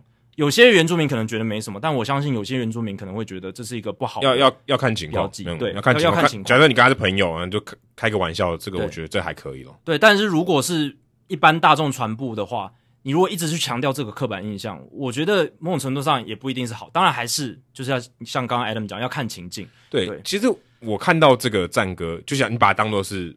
呃，美国原住民的一种音乐，好了，一一种音乐的表现嘛，嗯、的确也是嘛，是，就让我想到嘻哈音乐不是也是黑人的吗？是啊，那说真的，我们也都不是黑人，对不对？嗯、很很多很多这些唱嘻哈的白人，唱嘻哈的亚洲人，你说他们真的有黑人当初有 hip hop 音乐的时候的那个精神吗？也没有嘛，肯定没有，生活环境也不一样嘛。嗯，那如果我今天是黑人，我觉得受到冒犯，我是不是也可以说你是歧视？就我学你黑人讲话的方式，因为很多饶舌音乐的确是有一些黑人讲话的方式，对，或是黑人常黑人常用的一些词汇，那这样不会觉得很奇怪吗？因为你跟我又不同，就是你为什么要用我们的词汇？所以有些有些美国的黑人其实是很讨厌，就是亚洲的亚洲人或者是白人去学他们那种又又又又，然后那个对那那一种方式，那那种就是他们惯用的，他们特殊的呃讲话的方式，就跟你刚才讲说什么的啦一样。我说为为什么你要？你要学模仿黑人说话或唱歌，那不是也是一种？如果套在这个脉络情况，感觉也是一种歧视，都是一种文化挪用啊，就是把人家的嗯，他们约定俗成或者他们习惯的一种文化，然后套用在呃自己的一些行为上面。但是我觉得也不一定完全都是坏事，有时候还是要看情况。有时候我们是想要宣扬正面的这个，就是这个文化的正面性，对，所以我觉得还 OK。但是。就是如果是带有负面意味的东西的话，就是我觉得就很糟糕。是啊，可是你说像 Chief Wahoo 啊，那可能有，然后 Redskins OK 也也可能有，Maybe 现在 Kansas City Chiefs，可是他是酋长队，他可能队名要换了。对，但我个人觉得所有这些元素里面，战歌我觉得是最中性的，我真的觉得是最中性，但它也是最赤裸裸的。我觉得，就是你看那个转播的画面，整个全场四万多个人。一起做那个动作，然后再加上把灯关掉，手机一起摇摆的那个，哇！如果你是一个对这个很反感的原住民，真的是会觉得很不舒服。对，如果像台湾之前统一师队也有类似原住民的这种战歌，嗯，那也会有一些问题。对啊，如果按照这样子的逻辑去看的话，对。但我是觉得有点可惜啦，我是觉得，对，就是要看那个社群能不能接受。对，就真的变成症结点在这里。对对啊，对啊，就是他这个歌。本身甚至我觉得是好的，就是我觉得它是好听的，嗯、而且是只有有效果的。对啊，你说今天很难听，然后又没效果，那啊那不要用嘛。可是他今天因为因为有一个这个不尊重别人的标签贴在那里，我觉得他的位置就很尴尬。对，有时候呃有一个说法，我比自己比较不能接受的是，我觉得这种也不能无限上纲，就是说，他们说就是那个刚才那个原名团体说不能用。人当做吉祥物这件事情，或是球队的昵称，可是大联盟，你可以你看 Dodgers，他他的本意是躲是躲避的人，躲避那个电车，躲避电车的人。Phillies 费城人，对不对？这也是人啊。那 Yankees 某种程度上也是北方佬，对，也是北方佬。说真的，Yankees 本身还有点贬义，也是一个昵称嘛，就像台北天龙人，对，有有点像这样的感觉。你，你要说他高级也可以，你要说他贬义也可以。对，但他们之所以可以继续存在，而且没有任何争议，就是因为。这个群体没有抗议，他他没有抗议，他他不会觉得被冒犯，他不会觉得这是一个负面的标记。波士顿塞尔迪克人，塞尔迪克人是爱尔爱尔兰人。是，好，我们也不讲说是什么只有原住民就是地位比较高，不是这样。你针对某一个族群啊，如果按照同样逻辑，他照样还有反抗的话，其实也是很歧视的。所以我是觉得一个族群是可以当做一个球队的队名跟他的吉祥，我觉得这是 OK。只是说你在设计上面，你在这个文化脉络上面呢，只要是用正向的标记，然后不要去用到一些会冒犯到别人，然后那个群体可以接受的，那我觉得都还 OK，对吧？那勇士队这个问题不是说这这几年才发生，它只是前早期是被漠视，或者说被这个社会所、嗯、呃不被去探讨的，或者可能呃没有人在乎那些抗议，对，没有人在乎那些抗议，那些声音是被压下来的。那勇士队他们从成立，呃，应该是说。他们最早不是叫勇士队嘛？他们后来取勇士队这个名字，就是要用这个原住民的刻板印象，这个伤害美国原住民很深的这种刻板印象成立的这支这个队名，这样子 Braves 这个。而且你看他们历史上的那个队徽，有好几次都是用酋长的那个图案。而且说真的，那个队徽就是有丑化了。现在看真的觉得会有一点、嗯、哇，有有点太强调一些特征。我觉得这个是有点丑化。这呃。队徽，我真的觉得这是这个设计上的这些呃技术上，我觉得这个是一个很不好的示范。大家如果去查一九五五年到一九八六年勇士队的队徽，大家就知道我们在讲什么。嗯、因为他是一个酋长，然后脸往上，然后是一个很龇牙咧嘴的一个笑脸这样子。那那个就是美国早期对于这些原住民，对于这些印第安人，他们非常刻板、刻板到不行的一个印象，而且。这个刻板印象衍生出了很多丑话，嗯，很多嘲笑，很多嘲弄啊！你们这些原住民就是这样穿的，好好笑什么的，就是呃未受教化的，嗯，uneducated 那种，嗯、就是呃就是我们早期那些殖民者对于当地的可能未被教化的这些族群，而且有一种阶级感，阶级感，嗯，对，就是我们。我们从欧洲来的，我们就是比较优越啊！就是、你们这些就是，例如说看棒球的人就是比较优越。对，你们那些就是不文明，对，不文明这些 unciv 就是 uncivilized 这这个词这样子。那那个图示其实我觉得就透露这个这样子的含义。而且而且说真的，那个时候早就不是这样了。对啊。然后一九八六年勇士队就舍弃掉了这个图案，然后后来就是到一九八六年之后，就是用这个战斧嘛，嗯、战斧作为他们的一个标记。说说真的，我觉得战斧也没什么问题。但是有些人觉得不 OK，原住民会觉得那是代表他们说，啊，你们是不是就是觉得，呃，我们是一个，就是还还是存有那种他们杀戮的那种刻板印象，啊、就是，哦，就是只会出草的那种那种感觉啦。为什么？呃，美式足球，美式足球也有维京人啊，对不对？对。那你他那个庆祝的时候，也是一大堆维京人的船啊什么的，是，那也没有抗议啊。对，因为他们强调的是那个文化的正面性嘛，就是我刚刚强调，就像你如果今天好，我取一个什么蓝雨达悟族队。对不对？那我我的球队的吉祥物就是他们的那个飞鱼渔船，对不对？那个渔船他们很有名的嘛。这些我觉得我相信达悟族人一定会接受。但你如果今天哦刻意去强调什么丁字裤、丁字裤，然后然后故意去丑化什么，那当然就不行。但是你如果去宣扬他这个文化的正面性，我相信也不是说这些群体他就完全的不理。但说真的，你如果用这样的元素，其实在现在的社会都蛮危险。是啊，是是一个 fine line，是一个是一个比较嗯有风险的一种做法。对，呃，可能大部分人宁可选择不要，就用动物嘛，对就用动物，因为动物不会反抗，不会反抗，对吧、啊？所以，嗯，这个争议就是我觉得啦，就是大家还是理性看待，但是我觉得勇士队的这个战歌还是要，虽然啊，Adam 刚刚也讲了，这个其实从如果你撇开整个文化脉络，撇开这个原住民的成分的话，它是一个很好的加油方式，可是。它终究是需要被改变，因为我们现在这个社会需要更多的包容，我们需要去更加的看到这些反对的声音。而且，美国原住民团体它其实是一个蛮大的族群，他们的声音应该要被听到。对。然后，我相信勇士队的这个队名总有一天也会被换掉，就像印第安人一样。可以说真的，美国国歌里面最后一句是 “Home of the Brave”。但但这个完全不一样嘛，是就来历完全不一样。对，对，一个是一个 brave，就是它的起源就是是讲就是原住民。对，对一个是美国独立战争那些英勇勇勇敢的人，对，对，比较中性的词汇。但其实对 the braves，the braves 本身也是很中性的，只是因为它连到了原住民，就是他当初取这个队名的时候的文化脉络，赋赋赋予他的这个意义。这真的，我觉得就是一种时代的。可以说演化，或是他大家对于这个思想慢慢不一样，变迁啦，对啊，对啊，对啊，导致会有这样子的问题。在以前真的不会讨论这个东西，是最近真的五年、十年，就是美国的社会文化，他们有了一个算更大的变化了。然后包括像 Black Lives Matter 这个事情，就是黑人的命也是命啊。然后很多社会的一些启动，都在我觉得这几年真的是，尤其是最近十年，非常非常的明显。嗯，我必须说，我觉得有时候也是因为网络的关系。哦，对对，社社群媒体的力量。他，我我甚至可以觉得，很多人时候，有些有些人啊，政治的一些因素，他是在操控这些东西，操作这些东西。是啊，是啊，因为有些人其实搞不清楚，他说，哦，大家都这样想，那那我也跟跟着附和。对，因为有时候必须说，这些东西并没有那么严重，但我们不是那个受害的族群。他们有意见，就是还还还是一个值得关注的议题。对，对，但是值得关注，只是说你要花多少力气，花多少的社会成本去讨论这件事情。甚至我都觉得，有些听众可能觉得，我们讨论美国印第安要干嘛？对不对？对，但我们两个觉得它很重要。对，那当然是因为我们是呃想要看大联盟整个这个世界，或者棒球这个世界里面发生一件很重大的事件，它跟世现实的世界是有关联的。但的确，对于很多人来讲。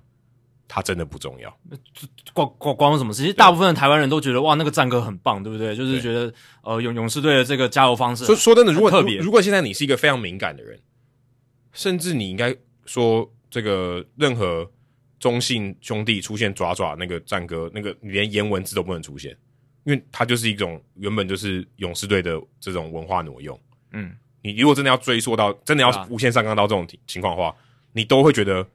这是不好的。可是事实上，我是觉得就没有到这个没有必要到这个地步。我是觉得来到台湾的话，就对啊，如果你真的要仔细去探究，确实它是根源是在美国原住民。那你如果要尊重他们的文化，你是也应该去舍弃。只是在台湾的话，因为我们离他们很远，然后我们自身的文化不会注意到这件事情，所以我们继续的使用它，我们也不会觉得有任何的歧视，或者有任何的这些文化标记的问题。所以你看，这样是不是很微妙？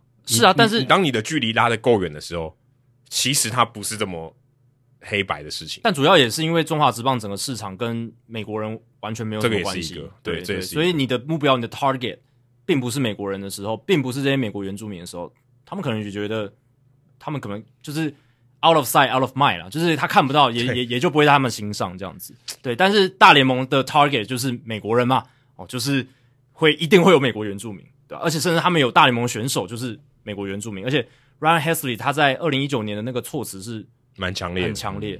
他是觉得这样子会让大家更不了解美国的原住民文化，而且会加深这样子的刻板印象。是一个他用 disrespectful 嘛，就是不尊重这样的词汇，对啊。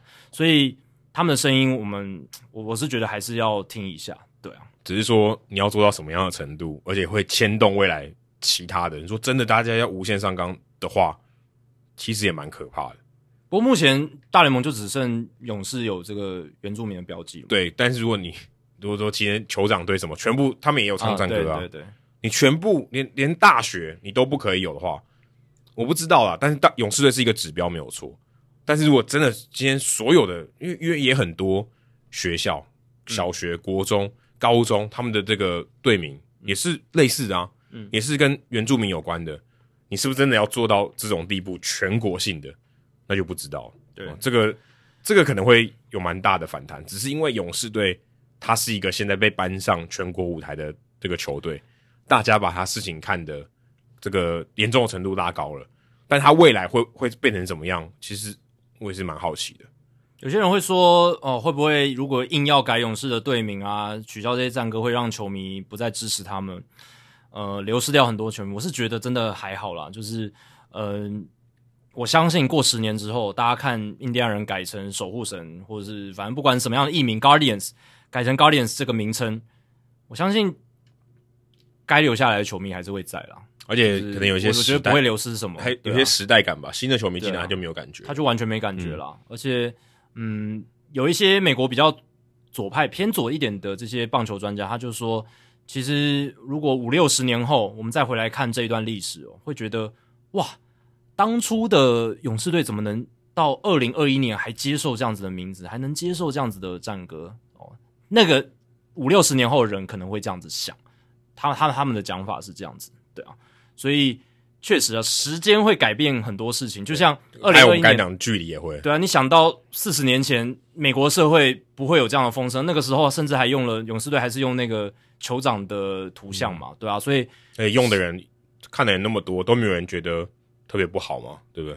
可能有，但是声音很快就被压下去，或者不够多，对，不够多。那时候也没有社群媒体嘛，嗯、所以那个力量也搭不起来，对吧？嗯、那现在时代不一样了，然后整个社会的脉络，还有大家这些去动员的方式都不一样，所以也会带来一些改变。所以这个也可以说是一个跟时代很有关系的话题。它虽然是一个问题，它已经存在那边了，嗯，但是也是因为现在的时代慢慢凸显出来，所以我们跟大家讨论一下。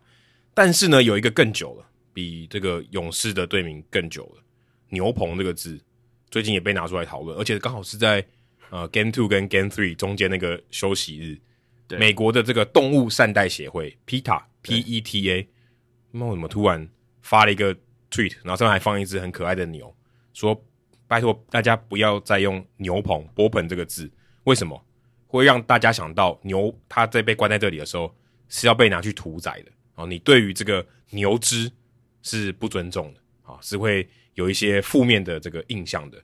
那波盆这个字呢，他们建议改成 arm barns，arm barns 就是那个谷仓啊。大家看到那个美国乡村，他们会把谷物啊收成了以后放在这个谷仓里面。那他不要用波盆嘛，用 arm，arm、嗯、就是讲这个投手，讲手臂来这个借贷，那说叫 arm barn，也是有这个美国乡村的风情啦。那他就建议这样做。我这个也造成大家一些讨论。那我补充一下哦，之前也有一些听众问过我，我记得好像不知道听众信箱有没有问过、欸，诶，就牛棚这个字怎么来的？因为牛棚这个字跟棒球没有直接关系嘛，棒球里面也没有牛嘛，对不对？那为什么会跟牛棚有关？因为 BOSS 是牛，那 bullpen 就是牛棚。那有两种说法，第一种说法在一九一五年的时候，呃，不知道我们大大家有没有看过 Bull Durham 这个百万金币那部电影？Durham Bulls 就现在光芒队三 A 的这个球队，当时他们不是，当时他们是比较低阶的球队，他们这个。呃，广告在外野，外野的后面，它是一个，就是它全垒打墙上面的广告。外野的后面呢，它就是投手热身的地方。那它在这个这个广告，其实在很多呃球场里面都有。所以那些球投手在牛的后面热身，他们就把它称为哦，这个地方是叫做牛棚啊，它是有一种这样的说法。另外一个，我看到辛辛那提调查者他的一个算是一个回顾，他说一八七七年，当时他们在这个报道里面就有提到说。哦，这个球场跟观众席中间有一块空地，有一块小小的地方。那一块空地跟这个我们一般观牛的时候，这个空地很很很小，跟这个观牛的地方很类似。然后这些地方刚好就是这个投后面投手在准备热身的地方，所以当时哦，就这个记者就把它取名为 b o p e n。那其实大概就是这两种说法，但是这两种说法也就像我们刚才讲到讲到这个印第安原住民的时候，其实也没有什么贬义啊。我我就觉得突然冒出这个说，对于牛只啊，说有这种不尊敬，或者说啊，让他们让很多这种呃可能动物的这些呃爱护动物的人士，觉得会想到一些不好的画面。我是觉得也没有了，就是嗯，这个推文出来之后呢，这个历史学家、棒球历史学家非常有名的 John Thorn，他就回推给 Peter 说：“哦，你们这个推文实在是太……”白痴了，他说 exceedingly stupid，超级白痴哦！他说，其实“牛棚”这个词最早的这个功用，就是在说明一个地方，然后去把这个球迷隔开来，对，就隔开，就刚才讲第二个，对，就是第二个。然后呢，呃，这个词呢，早在这个一八七七年就有被使用，主要是指这个一垒跟三垒后方的这个界外区，这样子，就是要把球迷隔开嘛，对，对吧？那他真的是从。要宰杀牛只的这个意义衍生出来的吗？就不是，可是他他原本应该想到说，啊、那个地区很小，就是一个 enclosure 嘛，就是一个区块，很像是关牛的一样，关牛的地方。可是你一定要把它想成是他们是待宰的牛吗？啊，这倒也是真的，对，就不一定嘛。他可能只是要把它圈养起来嘛，就是一个 enclosure，一个一个区块，对不对？一个一个范围，我们把它圈出来。当然，嗯，讲到这个话题，就是我们刚才不是讲讲到说。为什么很多球队都取动物的名字？就是动物不会反抗。那皮塔他们的角度就是说啊，你们就是因为动物不会反抗，所以你们取了一个呃跟动物有关的这个词这样子。但我会觉得 bullpen 这个东西也是人发明的啊，对对啊，这是我们人人发明的东西。但是因为它会让你有那个想象了，就是你把这个动物关在一个很狭小的空间里面，那个感觉就不人道这样子。对，那先撇开是不是要被待宰这件事情，任何东西被关在一个小小的圈圈里面都会不舒服。所以，所以其实对于我们真的要回到这个说法，其实对于后援投手来讲也很不人道，因为牛棚也很挤，就是一个小地方。对，这是一个小地方，但而且在那边感觉就是一群刺刺激的投手。但相信你后援投手不会这样想，对啊，对啊。但我是觉得，好，你如果要硬要说哦，就是这个圈圈很小，这个 bullpen 它的意义就是要限制住的感觉，就是有一种关闭、关紧闭的感觉，然后哦可能会衍生出对动物不友善的这样子的意义。但老实讲，说真的，嗯，当初发明这个词的人有有这样想吗？他有他有想到说，我就是要把这群人关起来，所以我赋予这个词这个意义吗？没，应该就只是很小诶。对，他就只是想要定义一个空间哦，他。然后长长得很像那个范围，就是像 bullpen，对不对？对，即便是第一个讲说这个牛排广告后面的地方，那也还 OK 啊，就是一种、啊、就是一种说法，就是一个空间，它很中性啊，它不像当初这些我们刚刚讲的这些原原住民球队的名称，他当初是真的想要用这个刻板印象，这个我真的觉得没有啦。然后确实是一个嗯，怎么讲，硬要扯出来的议题，然后。为什么会选在世界大赛？也是因为他要争取最多的目光嘛。你想这一则推文，如果在就休赛季推出来或例行赛，可能大家谁鸟他们？就笑一笑就没了。对，笑一笑就没了。欸、但是这造成蛮大的轰动，很大的轰动啊！因为世界大赛转播都在讲嘛。然后 我昨天听那个呃，我们未来的中华职棒播报，立群哥他也在转播中有稍微提到这件事情啊，嗯、就是讲到牛棚的时候，对吧、啊？所以确实全球的都受到关注啊。而且牛棚因为它直翻了，所以其实很多很多刚开始看棒球的人想说，牛棚又没有牛，对，就很怪嘛。对，投手球它就是一个球，对，对不对？因为这个不是中文的词，它它就是垒包就是一个垒，对，对不对？像一个堡垒一样，一个垒包，对，就看得懂。线界外线就是线，对，牛棚啊，牛在哪？对不对？對啊、这个这个应该可以直接会会有想到这种疑问，嗯，对啊。那我是觉得皮塔这一则推文的一个贡献，就是他们提出了 arm bound 这个东西，就是手臂骨仓这个 这个说说法，应就应对的、啊，应应有点对仗的对，对，有点对仗，然后是用人直接来描述嘛。那我觉得还不错诶，因为他他们想出来的这个还还蛮有创意的，就是然后我听到一些美国的棒球记者，他们也说这个说法以后这些棒球记者会拿来用，就是真假的。会啊，就是 Bullpen 写了好几次，他想要变换一下，有没有？像 Tom Verducci 这种喜欢写的很文艺的作家，对不对？就换一种词，就是抽换词面嘛，对啊，我觉得不错啊。而且而且现在大家都认识这个词了，大家都知道，哎，arm barn 就是指牛棚，哎，这个算有贡献。可是 arm barn 有一个前提的条件，如果他真的要像的话，应该是室内的，哦要有一个屋顶。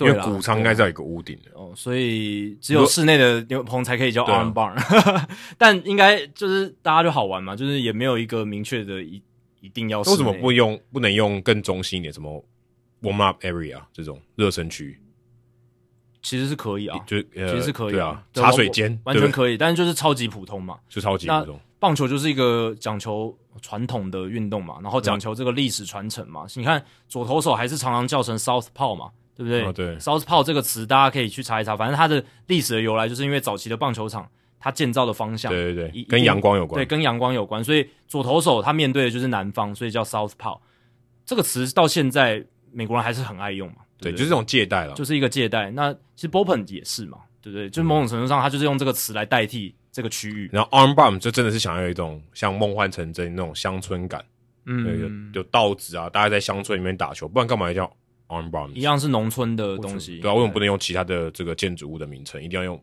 barns，对啊，没有没有什么道理。如果这个如果真的太无限上纲，那你就会说那些稻谷，他们也是植物，他们也是，我而且他们是生命体，重点是他们还被宰了，他他已经死在里面，你等于是一个停尸间呢，就是稻谷的停尸间，太太平间，对啊，太平间啊，这样这样有尊重他们，就是我真的觉得要有一个到顶的位置，这、嗯、真的不要不要无限上纲，那。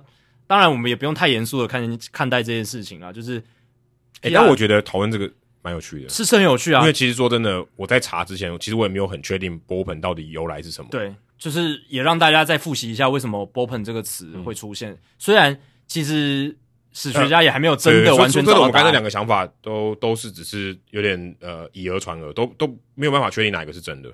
就是说，只能历史学家去找那些古早的报纸，然后去看说使用的方式到底是怎么来的。对，但也没有一个人百分之百确定。没有百分之百，因为没有一个人会突然就是说，哦，我今天要创造一个词，它叫 Bullpen，它的定义是它的规则里面，它也不是叫，就是没有 Bullpen，因为它是慢慢衍生出来的。那可能有一个记者用，另一个记者看到，诶，觉得蛮生动的，那个描描绘还还蛮像的，就是一个圈地，然后一个呃很多投手坐在那边哦，然后很多牛，而且他们上去，他们上去就要被宰。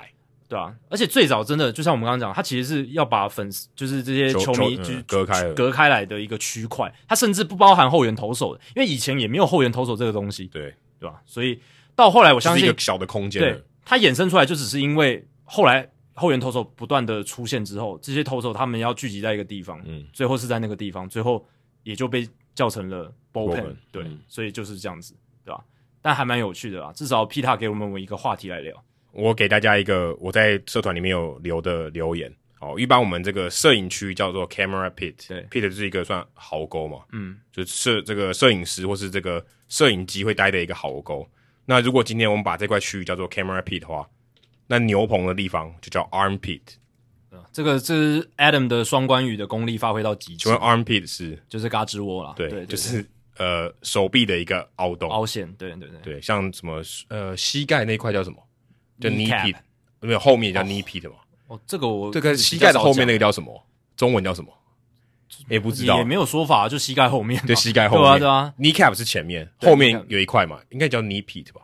我不知道，这个可能要查一下，这个这我真的没讲过，因为中文我也没有，但是它的确是有那一块的地方啊，对不对？对啊，就是后面会酸痛的地方，膝盖后面，膝盖后面。对对，对 Armpit 可以给大家参考一下，嘎吱窝，嘎吱窝牛棚，呃，新兴的说法。其实如果还要对账也蛮合理的，但 Pit 也是一个地方啊，它就是要有凹陷啦。如果它是在、欸、牛棚有地方是凹陷的哦，有些是凹下凹下去的，是在观众席里面凹下去的哦。高台嘛，有些球场是高台，像费城人的牛棚是在上面嘛。哎、欸，可是你要讲下面那一层是凹下去的，也是凹下去的。对、啊，可是有些在平平面的啊。对啊，也是有些在平面的。那就看看你定义上，对啊，就对啊。所以我觉得就继续用 bullpen 啊，牛棚大家也讲习惯了，对啊。然后老实讲啦，呃，我听那个 Buster Olney，就是 Baseball Tonight ESPN 的记者，他小时候是在农场长大，他就说我最有资格来讲这件事情。他说牛是绝对不会被这个词冒犯的。那我觉得，因为他没有牛不能说话，但他从小跟他这些他们农场里面的动物朝夕相处啊。哦，我会觉得，如果谁最有资格，可能就是 Oni 最有资格来评论评论这件事情啊，因为他确实是在农场长大。突然讲 Oni，，听起来好像牛在叫。对他，他的这个名字比较难发音啊，欧尼，O L N E Y，对，就很像牛在叫。对啊，他常常在节目讲他小时候在农场发生的事情，然后他确实是跟牛朝夕相处，因为他早上起床都要去挤奶。对，哦，对吧、啊？所以他是说，他觉得这也是很好笑，就是一个无稽之谈，对啊。但居然变成一个全国新闻，还没有我们在台湾世界新闻，世界新闻，对，变国变国际新闻，国际新闻。我觉得皮塔很厉害，厉害厉害，真的，他会挑时间，而且说真的，这个大家也会蛮好奇的，嗯、就为什么？哎、欸，为什么要叫 bullpen？蛮好玩的。说到为什么，哦，这个这个礼拜也发生一件可能很多球迷没有注意到的事情，让人想问为什么。的一个一个调一个一个转换，哎，真的是丈二金刚摸不着头绪。我们之前有聊到 Jazz Jazz Tingler 被 fire 掉嘛，就是教士队的总教练。十月初的时候，我记得我们有讨论到这个，然后那时候他们就要开始找很多这个人选来面试。嗯、Mike Shildt 呃，红雀队的前总教练也去面试了。嗯，我看到传闻 Guillen 也有去，也有去谈，好像有，不知道有没有去谈。然后有很多名教练都被列为是可能他们找来的对象。对，那时候也有说，为什么找 Guillen 很可能会比较适合，因为 Tatis Junior 是拉美球员嘛。对啊，Ozzie Guillen 大家也知道，他跟拉美球员都处的比较好，毕竟自己也是拉美裔的球员。对，还有一个重点就是，教师队看起来就是要找一个有经验的，而不是像他们前两任，前两任全 Andy Green 跟 Jayce Tingler 都是。之前完全没有大联盟执教经验，直接来做，有点像 Gabe Kapler 直接到费城人，有点类似，比较不一样。Gabe Kapler 之前还有执教、哦，对，还还有当过小联盟的，对，也有当过 coach，而且有当过费城人总教练啊。我没有说他在当费城人之前，也算是也算是没有执教经验。对，但我想强调就是 Andy Green 跟 Tingler 都是没有当过大联盟总教练，然后直接第一任嘛，就是第一次担任大联盟总教练，然后结果看起来。结果都不是很理想，其实想要求新求变，得到一个比较不好的结果。而且 Green 跟 Tingler 后来感觉都有点 hold 不住整个休息区的感觉哦，就是球员有一些反弹，这样有一些报道风声出来，所以他们这一次就是要找有经验的，一定要有带过大联盟球队的这些教练来去考虑，所以就直接找现成的，把 Melvin 就被挖走了。对，说真的，他呃六月的时候，运动家还那时候运动家还第一名。战绩还领先，还领先太空人呢、欸。然后他执行他的选择权呢、啊，就说 OK，二零二二年的选择权呢、啊，我让你多待一年。对啊，呃，就是嗯、呃，你今年结束之后放心打，对，明年你还有工作，没错，这个很重要嘛，啊、这是一个强心剂。哎、欸，如果今天说球季打完，我不知道我有没有工作，我会担心吗，嗯、我会我会这个戒慎恐惧。是。我让你你就放心打，你不管打怎样，明年你都有工作，你都有投入。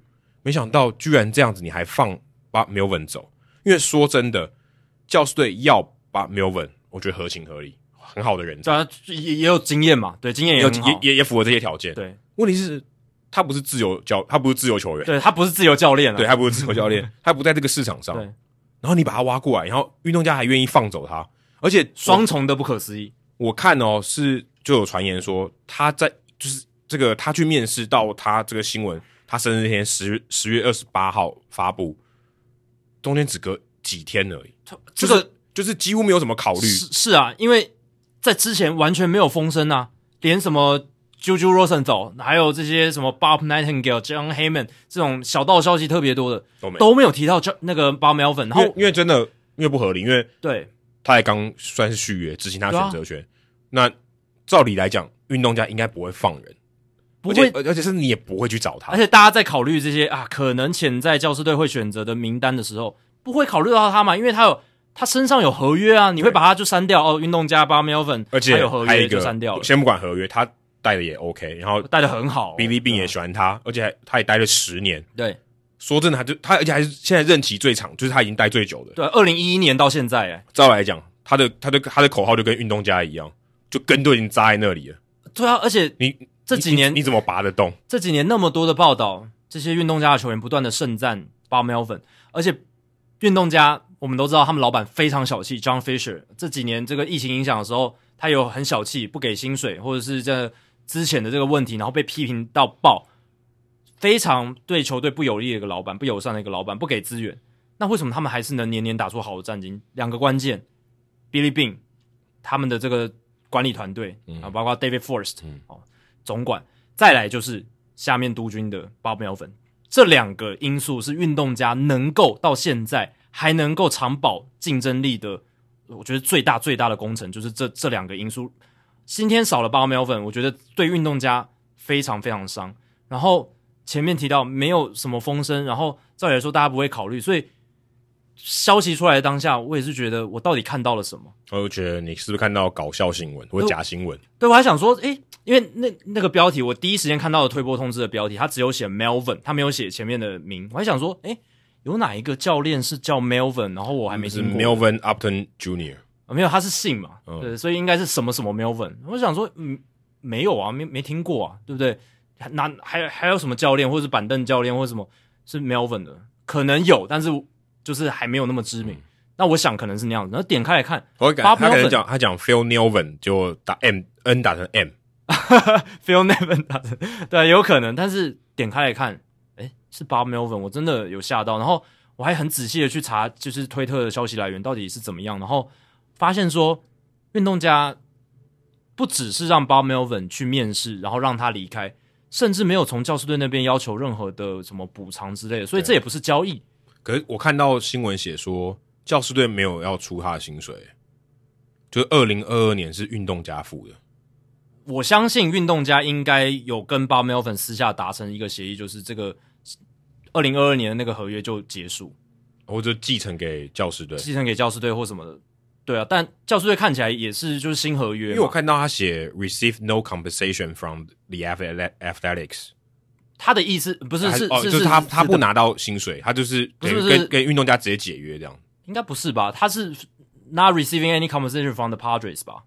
哦，他只是他只是说这不是一个交易，那那一句话只是想说这不是一个交易，所以他 conversation 不是讲薪水，不是薪水，不是薪水，是补偿的意思，是补偿，就是他没有从教士队拿到补偿，所以这不是一个交易。哦，那那我误会了，对对对。但是我相信运动家应该也不会去付二零二二年的那个薪，应该应该有一个协议，就是说好，我让你去面试，那你如果有新的合约。你就走新的合约，那就就解约，旧旧的合约就就算了，这样子应该是有达成这样子的一个协议，因为我觉得，哎、欸，可这样讲解约应该要付钱吧？但如果当事人同意的话，双方都合意的话，那就是教士队有点买断他的合约嘛，就等于你要帮他付违约金。但报报道都没有写到，对，没有写到，就没有写到。我是觉得运动家会做这件事情的唯一合理解释就是他们要省钱，就是他他们要省教练的钱，而且而且他们可能就真的。明年也不想拼了啊！不然照理来讲，你的总教练如果做的好好的，你根本没有必要让他走啊。确实啊，我完全没有必要啊。对，当然你会说啊，运动家这是成人之美，对不对？嗯、他有更好的一个舞台，然后呃，有人更想要他。以前印第安人或者是光芒队，他们也常常哦成人之美嘛，让旗下的这些总管、嗯、印第安人的那个投手教练 Nebula 也去了教士队。对啊，对啊，对啊，他们体系太多出来这些优秀人才，到开枝散叶了，到大联盟各个球团嘛，那。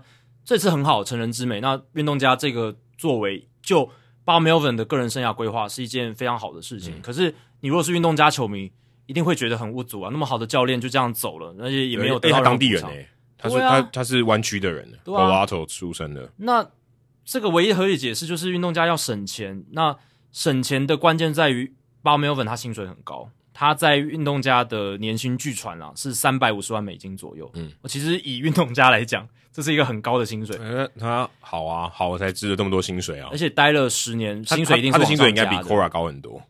嗯、我记得低，而且他重重新就是走出这个丑闻回来，势、嗯、必要再重签一张约。我记得他刚上的时候薪水很低，对啊，新新的教练一定薪水都会比较低啦，这是可以确定的。那以前当然 Joe Torre 那种超资深，Boshie 这种他们是可以上到五百万年薪的。呃，Joe Madden 好像最高，对，年就是五百万美金以上哦，甚至更高的这种年薪。嗯、那 Bob Melvin 做到十年的长度，三百五十万美金，其实以运动家的角度来讲，算是很敢给了，已经给的很高，比蛮多选手都还高，都还高，比大部分他们旗下的选手都还要高薪了。嗯、所以就是想省钱，三百五十万也要省哦，然后。到了教士队之后，据说这一张应该是一个三年的合约吧？我看到三年合约，然后推过年薪好像就是四百万美金，也合理。嗯，每年加薪五十万。嗯，然后来到新球队，而且这支球队有好的年轻的阵容哦。然后呃，球团老板比较敢给资源，敢敢给钱。对，那总管的话，基本上也是愿意大多大刀阔斧去做改变的一个总管。嗯、对，球场也好非常多，也好非常多，从几乎倒数前三名到前三名。对，所以。对 Bob Melvin 个人来讲，这是一个好的发展，他算是得到了某种程度上的升迁跟加薪。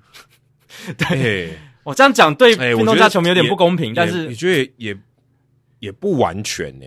他也是一个新的挑战，他也不是那边做爽的，他搞不好他搞不好在运动家现在已经算政通人和，对不对？该有的资源他都有，在这边他是老大啊。现在他如果到一个新的球队，他要去适应整个团管理团队，对他养师也是。但但长期来看是好事啊，短期来看他也是很辛苦啊。对他来讲是新的挑战，绝对没错，可能难度也不小。可是我会觉得他是那么多，而且，他收拾 Tingle 的算一个烂摊子是，这样子。对，因为球队感觉好像就我觉得说烂摊子有点太严重，毕竟这支球队还是有很好的球员，对不对？对，但是他会走，一定是有东西没有搞好嘛。但我觉得是 Tingler 他自己有问题嘛，就是他们请 Bob Melvin 来，就是觉得 Melvin 就是能够胜任这些事情，而且我觉得 Melvin 会在这么短时间内这么快点头答应，这么快面试，几乎是秒答应，对不对？秒秒的，就是很快就过去了。所以我是觉得他自己非常想要这个工作，然后才会这么快的就做决定。所以我会觉得啦，这种情况就有点像是说，对。呃，你要到一个新的工作，它的难度更高，比你原本工作难度更高。你原本工作可能你都做习惯了，然后蛮公务员心态的，就是哦就这样领薪水这样子。但是新的工作，它是你喜欢做的事情，而且更有挑战，但是它不保障你一个稳定的底薪之类的，像这样子的感觉。哦，所以运动家就是运动世界，那未来就是教师。我我千万没有我我我没有这样讲哦，这完全不是事实，这完全不是事实。对，但我的意思就是。对于 Bob Melvin 来讲，他可能是更希望听，就是在教师教师队对他来讲是一个更好的挑战。他更喜欢的他的这个资源是你账面上看也是比运动家好很多，不管钱，不管球员 talents，他能玩的东西一定更多啊。对对啊，你在运动家有好的球员，像 Matt Olson、Matt Chapman 这几个，可能就要没没没多久就要 say bye bye 了。嗯、Semien 也没留下来，对，Semien 也没留下来，这么好的一个选手，对不对？今年打出今年打出一个接近 MVP 的水准。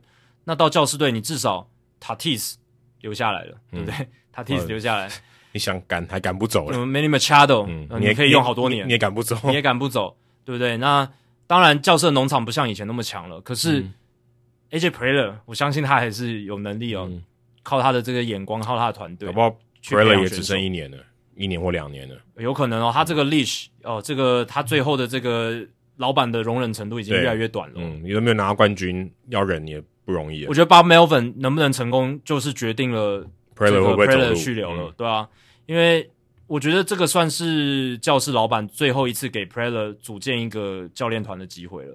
你看 Preller 先找了投手教练，再找总教练，这个其实很罕见了。嗯，但是这个就是也是说 Preller 还是主导的这一切，嗯，就是由他来主导这个。不是总教练去找，不是总教练，百分之九十九情况都是总教练去找他自己的呃投手教练、打击教练，以前合作过的，对。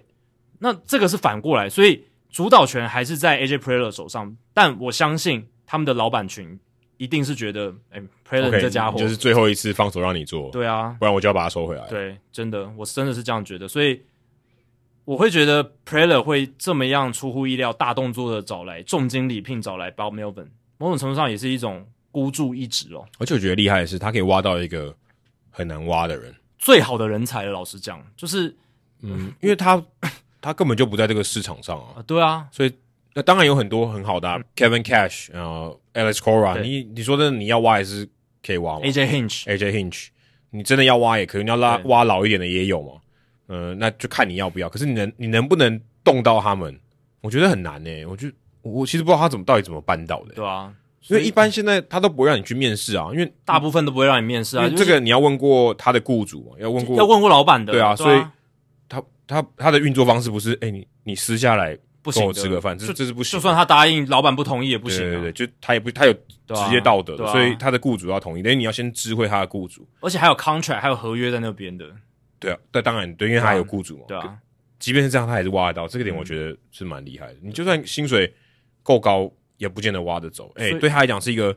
生活的改变，对啊，我觉得也是一个门槛要跨过去，所以他是花了我觉得蛮大的力气来做到这件事情。那 Bob Melvin 现在六十岁，那他在运动家带出了八百五十三胜七百六十四败五成二八的胜率，而且这几年我看哦，从这个二零一二到二零一四，还有二零一八到二零二零，其实运动家都有打进季后赛。对啊，其实就战绩是。是是是强队啊！你要先考虑他们的资源，嗯、他们的团队薪资，你再反过来看 Bob Melvin 他的带兵功力，而且几乎整个业界媒体对他的报道都是超级正面，都说他是业界一等一的教练，然后球员对他是赞不绝口。他也算是一个 Players Manager，跟球员处得非常好，就是说除了场上以外，他场下也是很主动关心球员，然后有点像。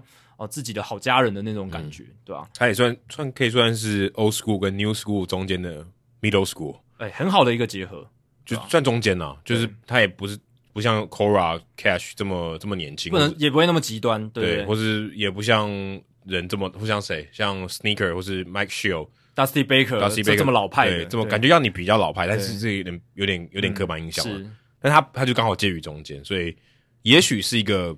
可能现在这个时代最需要的，哦，就是一个比较中性、比较综合一点的一个角色。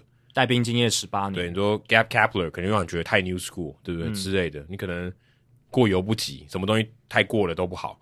那他也许可以给你一个比较好的平衡，加上又有经验。对，十八年这个不不是那个这 什么什么久十八年，这、哦、他他这个十八年执教资历，我觉得就是 AJ Preller。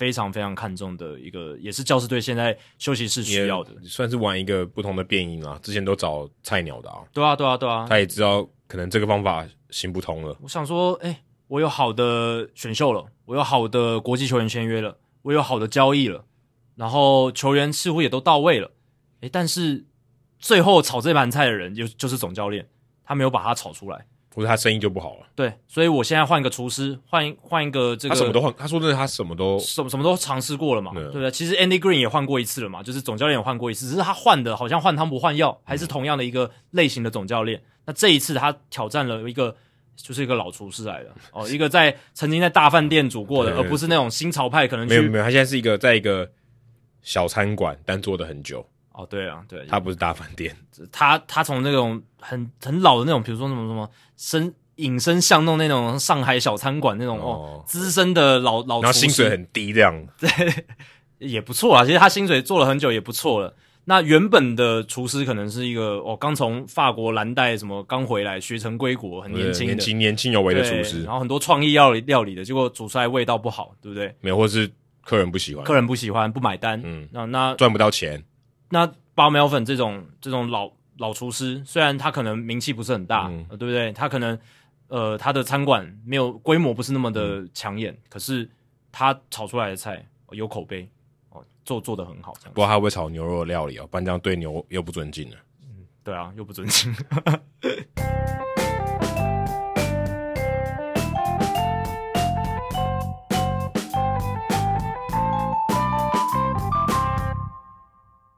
然后接下来冷知识的解答。哦，刚刚聊到 Remy Jerry Remy 红袜队的球评前球评，那下列哪一个叙述是错误的？第一个，他曾经在转播比赛中掉过牙齿，哦，这是真的。哦，是真的，讲到一半牙齿掉了，哦，所以跟我跟我刚当初推测的一样，这是经典时刻，嗯，你去找。Remy 的影片，这个一定有，这太好笑，对，这个也没办法塞好。对，对啊，这个这个太难，这这个真的不像是你掰出来的。希望以后我跟你转播的时候，我牙齿不会掉。如果我们播到八十岁的话，也许就有可能哦。八十八十岁不会掉牙齿了，没有，已经是假牙了，对，假牙飞出来。我那也那也太糗了吧？对，太糗了。不过还好，画面不会拍，OK 的。嗯。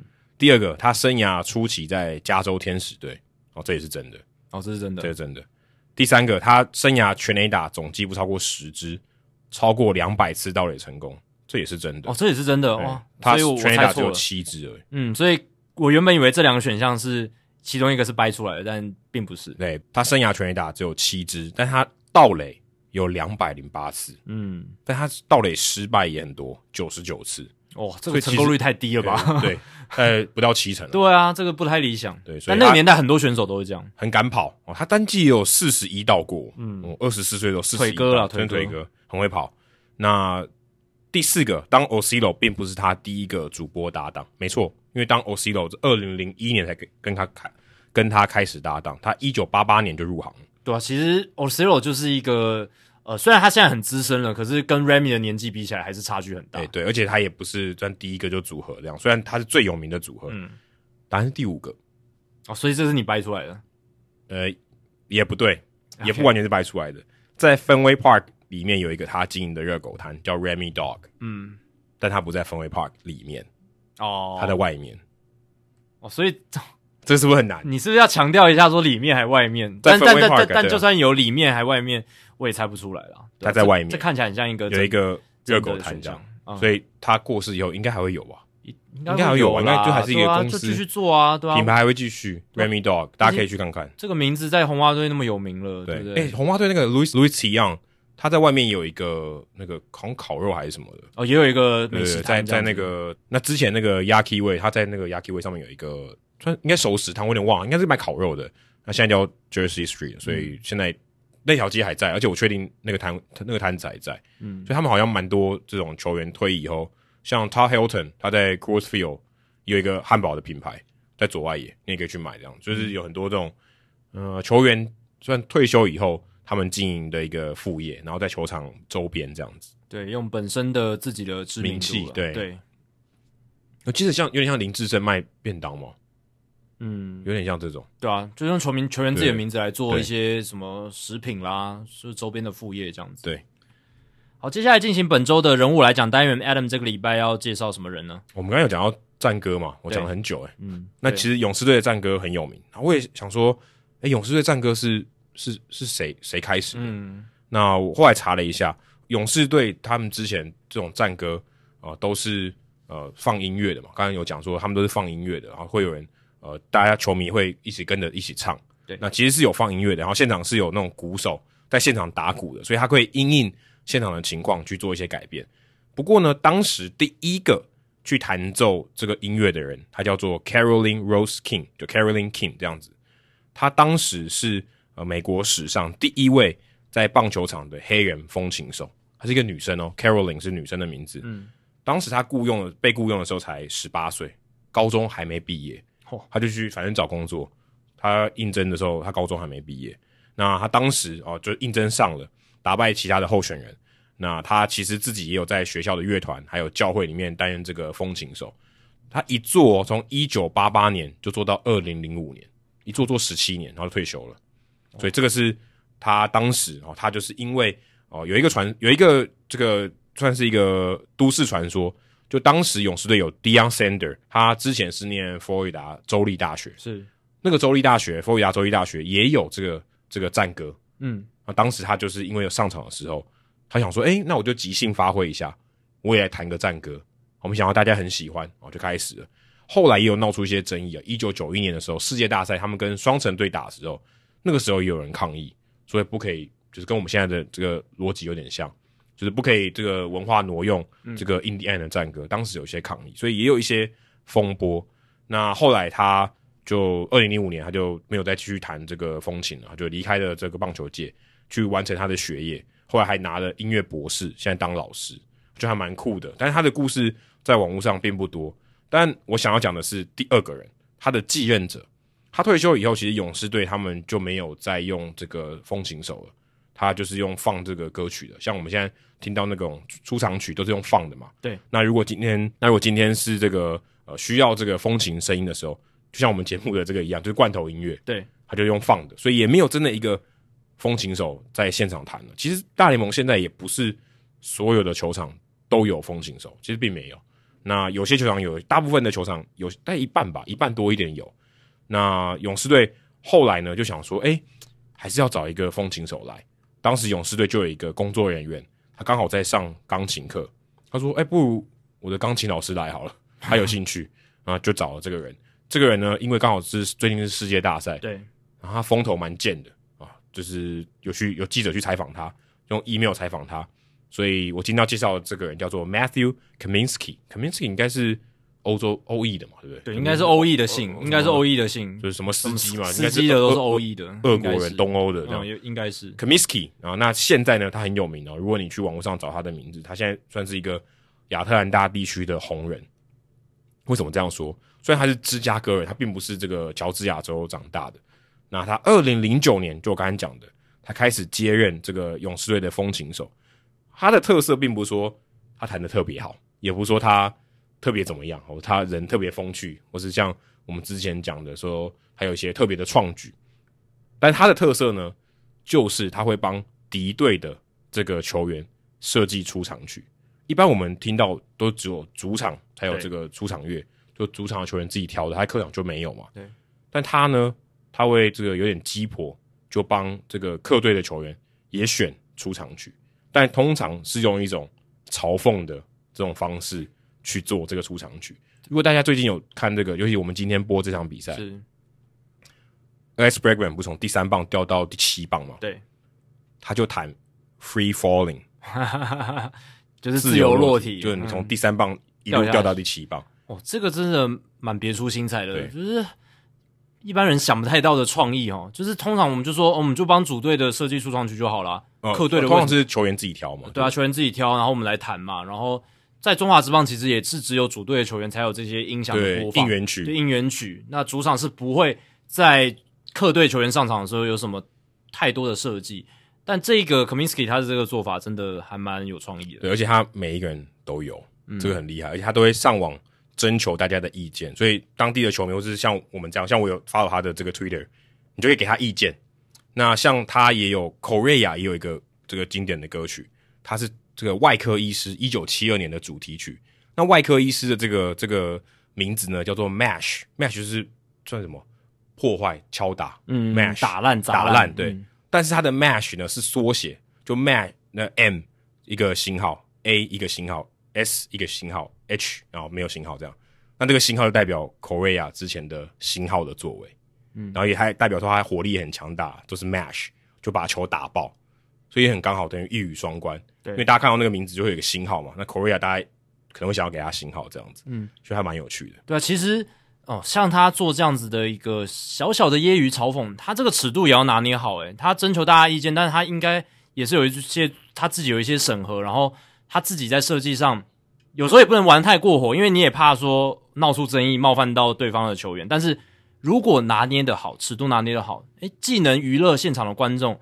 客队的球员可能也会心一笑，说：“哦，不错哦，你还知道抓到我的这个小尾巴这样子。”不知道 Bregman 今天有没有听到？因为他听到以后就打安打了。Bregman 他其实是蛮喜欢，就是有一些呃，在网络上跟人家对话啦。所以我想他搞不好他搞不好有听到。对啊，他搞不好心里在偷笑，想说：“哎，我今天就表现给你看。”有可能，蛮好激起他内心的火花了。像 Luis Garcia，他不是投球动作对像这个摇娃娃摇篮对。场上没人的时候，他出场的时候就放，他就弹摇篮曲，那很适合。对，连太空人队的这个随队记者都说：“这太厉害了。”对啊，这就很好，因为因为他连在这个 Minute Maid Park 都不会这样做。嗯，所以其实这个是很有趣，但可能 Minute Maid Park 有点开组队的这个投手玩笑有点怪怪的。但他在客队的时候，诶，客队的这个风琴手就跟他开一个玩笑，哦，大家现场会觉得很有趣，这样。对啊，诶，你看勇士主场，当然战歌这个争议我们聊过了，但是。你看，连风琴手，连这个应该说就是连连这个控制音乐的人，他也是这么别出心裁啊！嗯、所以这个气氛可以炒到非常好。对，而且他是第一次在世界大赛弹奏，所以这个他也是找到他的很大的舞台啊。对啊，勇士队也是二十二年没有打进世界大赛，啊，那他也是第一，他也是第一次。对，那我来考你一个哦，他在这个道奇队来的时候，Mookie Betts 上场。他弹 Pearl Jam 珍珠果酱，我们之前有介绍过 Eddie Vedder 嘛？嗯，就这个珍珠果酱的这个主唱，他是小熊队的球迷。对，他弹一首歌叫 Jeremy，请问这首歌跟 Mookie Betts 有什么关系？我还真的不知道哎、欸，我没有对 Mookie Betts 的背景什么的或者梗没有那么了解。好，那我来解答一下，因为我看到这时候我也不知道，但是我觉得很有趣，因为 Pearl Jam 珍珠果酱这个团名之前有另外一个团名叫做 Mookie Blaylock。他是一个 NBA 的球员。哦，Mookie Blaylock 刚好就是他们当时这样刚出道的时候，他们就用，例如说，我今天这个团名叫做林志杰，懂我意思吗？哦、就像这种意思。然后用一个球员的名称啦，就他们很喜欢的球员这样。嗯，然后刚好 Mookie Blaylock 跟 Mookie Betts 是就是同样都是 share 一个 same 那个 first name 的。对。所以他就用当时他这个团名推出的时候的主打歌 Jeremy。嗯，哦，这还不错，这个蛮有梗的，很蛮深度梗，很深度梗啊，对啊。但是有些这个就是随队记者或是这个官网记者，他们如果年纪比较大一点的，他们就知道哇，这个别出心裁。嗯，如果你第一时间就知道这个背后的脉络的人，你会觉得有点像说今天对，有点像说今天苏志杰好了，他去上场打。然后你放你放那个之前团名叫做林志杰的歌一样，嗯，就求给志杰嘛，嗯，有点类似这种概念嘛，对不对？对。那人家，哇，就是志杰哦，真的是字节哦，对你两边的东西都懂哦，对，你才能想出这样子的设计，蛮好玩的。我觉得这个 Cominsky 很厉害，而且他自己也有出专辑，他在十月一号的时候有出专辑，因为那一天刚好是他在勇士队效力的第一千场比赛，他就出了一张爵士乐的专辑，因为他自己。平常没有在这个球队工作的时候，因为主场比赛只有八十一场嘛，对，当然他季后赛要加班，但是没有这个在球场工作的时候，他其实是一个爵士乐手，所以他也是常常会表演啊，然后跟跟团一起团练，所以蛮特别的啊，所以这种 side gig 蛮酷的。对，那那其实我们之前也有介绍过，呃，第一百八十集我们介绍过 Nancy Faust，还记得吗？这个女的风琴手，我最近看到那个工程师的新洋将叫 Nick Faust。很像，对，同样的 Faust，同样的那个姓氏，同样的姓氏，嗯，然后工程师把它翻成法师，Faust 翻成法师，是要是要结合手游吗？它可以接很多手游，但是师是那个工程师的那个 lion 那个狮子，蛮好玩的。去年不是有一个狠头，啊，据说是狠头介绍的这个队友法师，然后我最近也看到一个呃红袜队的这个风琴手叫 Josh Cantor，他说他今年哦，在这个红袜队的比赛弹了。七百多首歌，哎，哇！其中一个是 Baby Shark，但他七百多首歌，然后他有放在他的 Twitter 上面，然后弄得密密麻麻，把所有的歌名都写上去，七百多首，很夸张哎！等于他这个客队的球员，或是他设计各种桥段，他要准备七百多首歌，嗯，哦，这也这个风琴手也是大联盟等级的。哦，像这种东西，我们在这个台湾来看转播就很难体会，你要到现场真的才能体会这些这些现场的。这些播音乐的啦，弹音乐的啦，他们别出心裁、别有巧思的一些地方，而且这些东西真的是会呃融入在这个现场的气氛里面，嗯、然后带给这些现场的球迷不一样的感受。而且这个也是一些可以说文化的一个结合。这可能如果你今天只看得懂棒球这个环节，你就会漏掉。嗯，就是你没有可能跟音乐没有关系，或者你没有听西洋的流行音乐。我再补一个哦，像 Kaminsky 他会在这个。对方的投手如果今天状况不稳，然后教练上去开会，他就会弹这个 The Beatles 有一首歌叫做 Help，嗯，就是哦，现在大家要寻求帮助了，这个情况情况危急了，就会让现场的人就会觉得很幽默，对就是 OK，我知道他们现在很危急，然后我放这首歌就很、嗯、很恰到好处这样子，嗯嗯、所以这个也是我觉得在球场如果大家有机会去的话，我可以去注意一下他们都谈些什么，当然不是每个球场都有了，但是你可以注意一下。他们的风琴手在弹哪些音乐啊？这个是很好玩的地方。对，常常听音乐的人，你懂这些音乐梗，就可以听出一些呃况味，听出一些还蛮有趣的巧思。对，好，接下来数据单元哦，一样哦，我们来跟进一下季后赛的数据。哦，对，刚刚刚刚我们提到说，手雷尔手打席全垒打吗？呃，有提到，对，哦、对，但没有讲到说到底有多重要。而且他好像是第二球吧，还。第三球之后，我记得很前面的球数就打出全垒打。对，反正他就是一个积极出棒的打者嘛，而且但是不是第一球，对，不是第一球。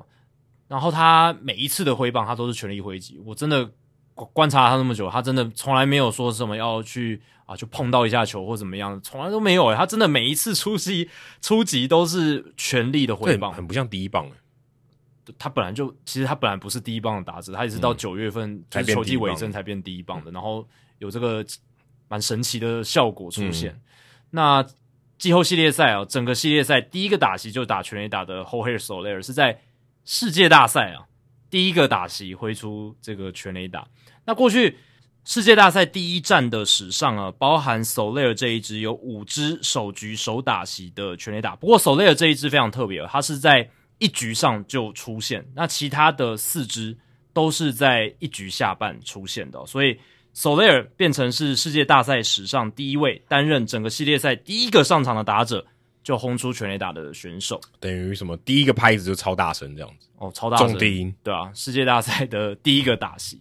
那如果你去看整个季后赛啊，整个季后赛的历史上面，像 Soler 这样子，在一个系列赛，他是一局上半第一个打者，整个系列赛第一战哦，第一个打者就挥出全垒打的，也是有五个人，Soler 也是第五个。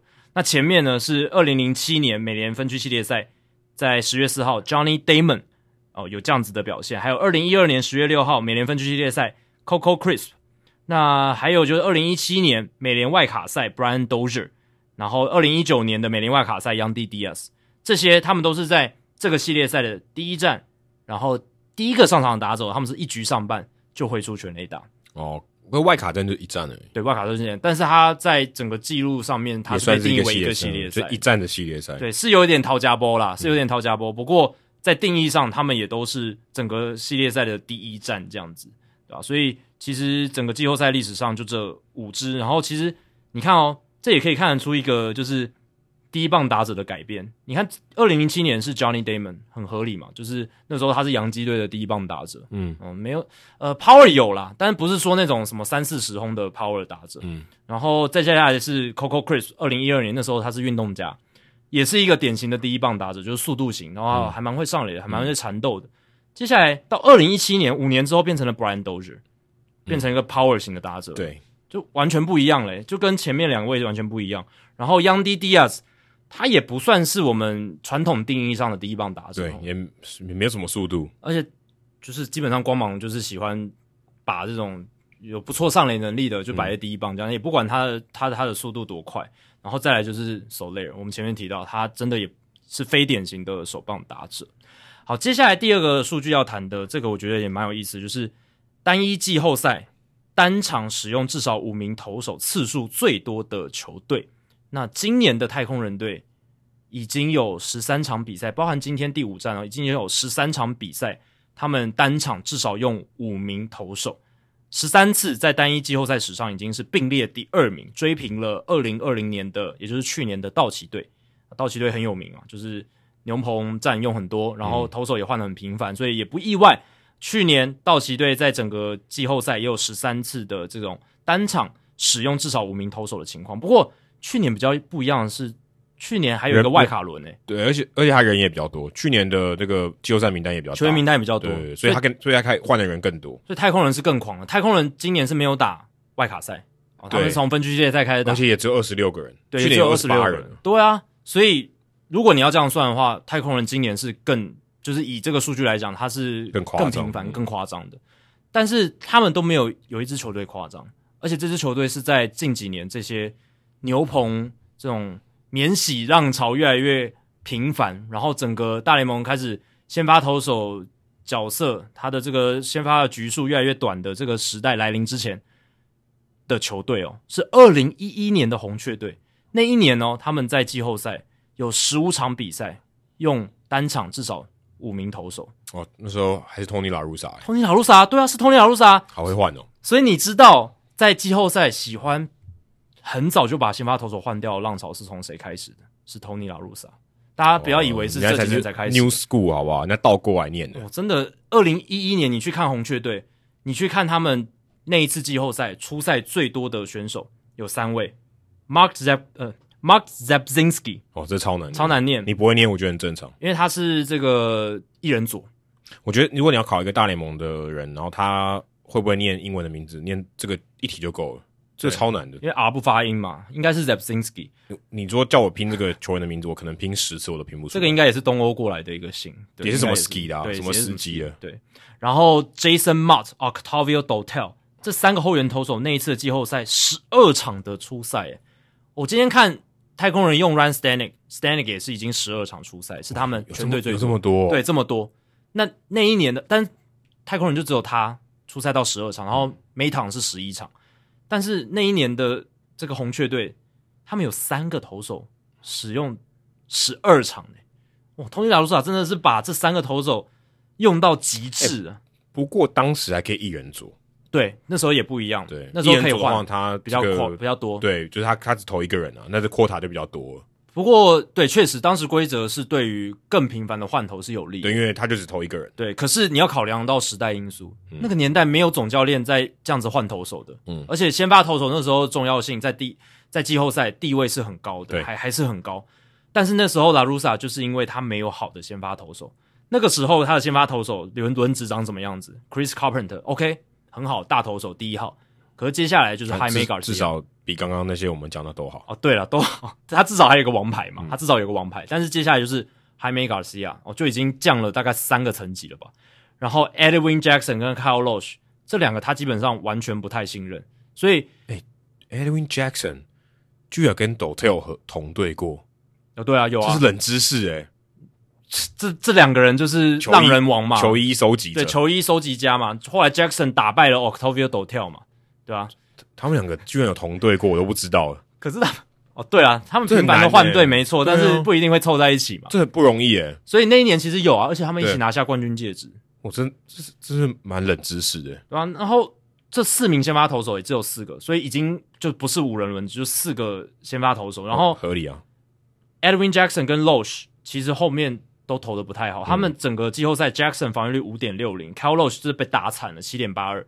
所以在这样的情况下，他基本上就只能依赖 Chris Carpenter 的先发，还有整个牛棚的去大量的运用。那时候他们还有 Arthur Rose 这个左投，Lance Lynn 那时候还是后援投手。Rose 老妖怪，老妖怪啊，橡皮手，投不坏的。然后 Fernando Salas，我看你这个记录超神奇的，他投八场比赛，他只投二点二局，诶对啊，他就是完彻底的一人左，完全一人左，完全一人，他就是真的诶八场出赛等于就是一场一个人。就二点二局等于每每场平均一个出局数，平常一一个出局数啊，对啊，好扯哦。他二点二局没有被打安打，三 K 一个保送，没有掉分，对，达到他的工作，全部都是出局数。对，呃，他有他有一个保送，对，一个保送。我刚刚讲一个保送，三个三三次三振，对吧？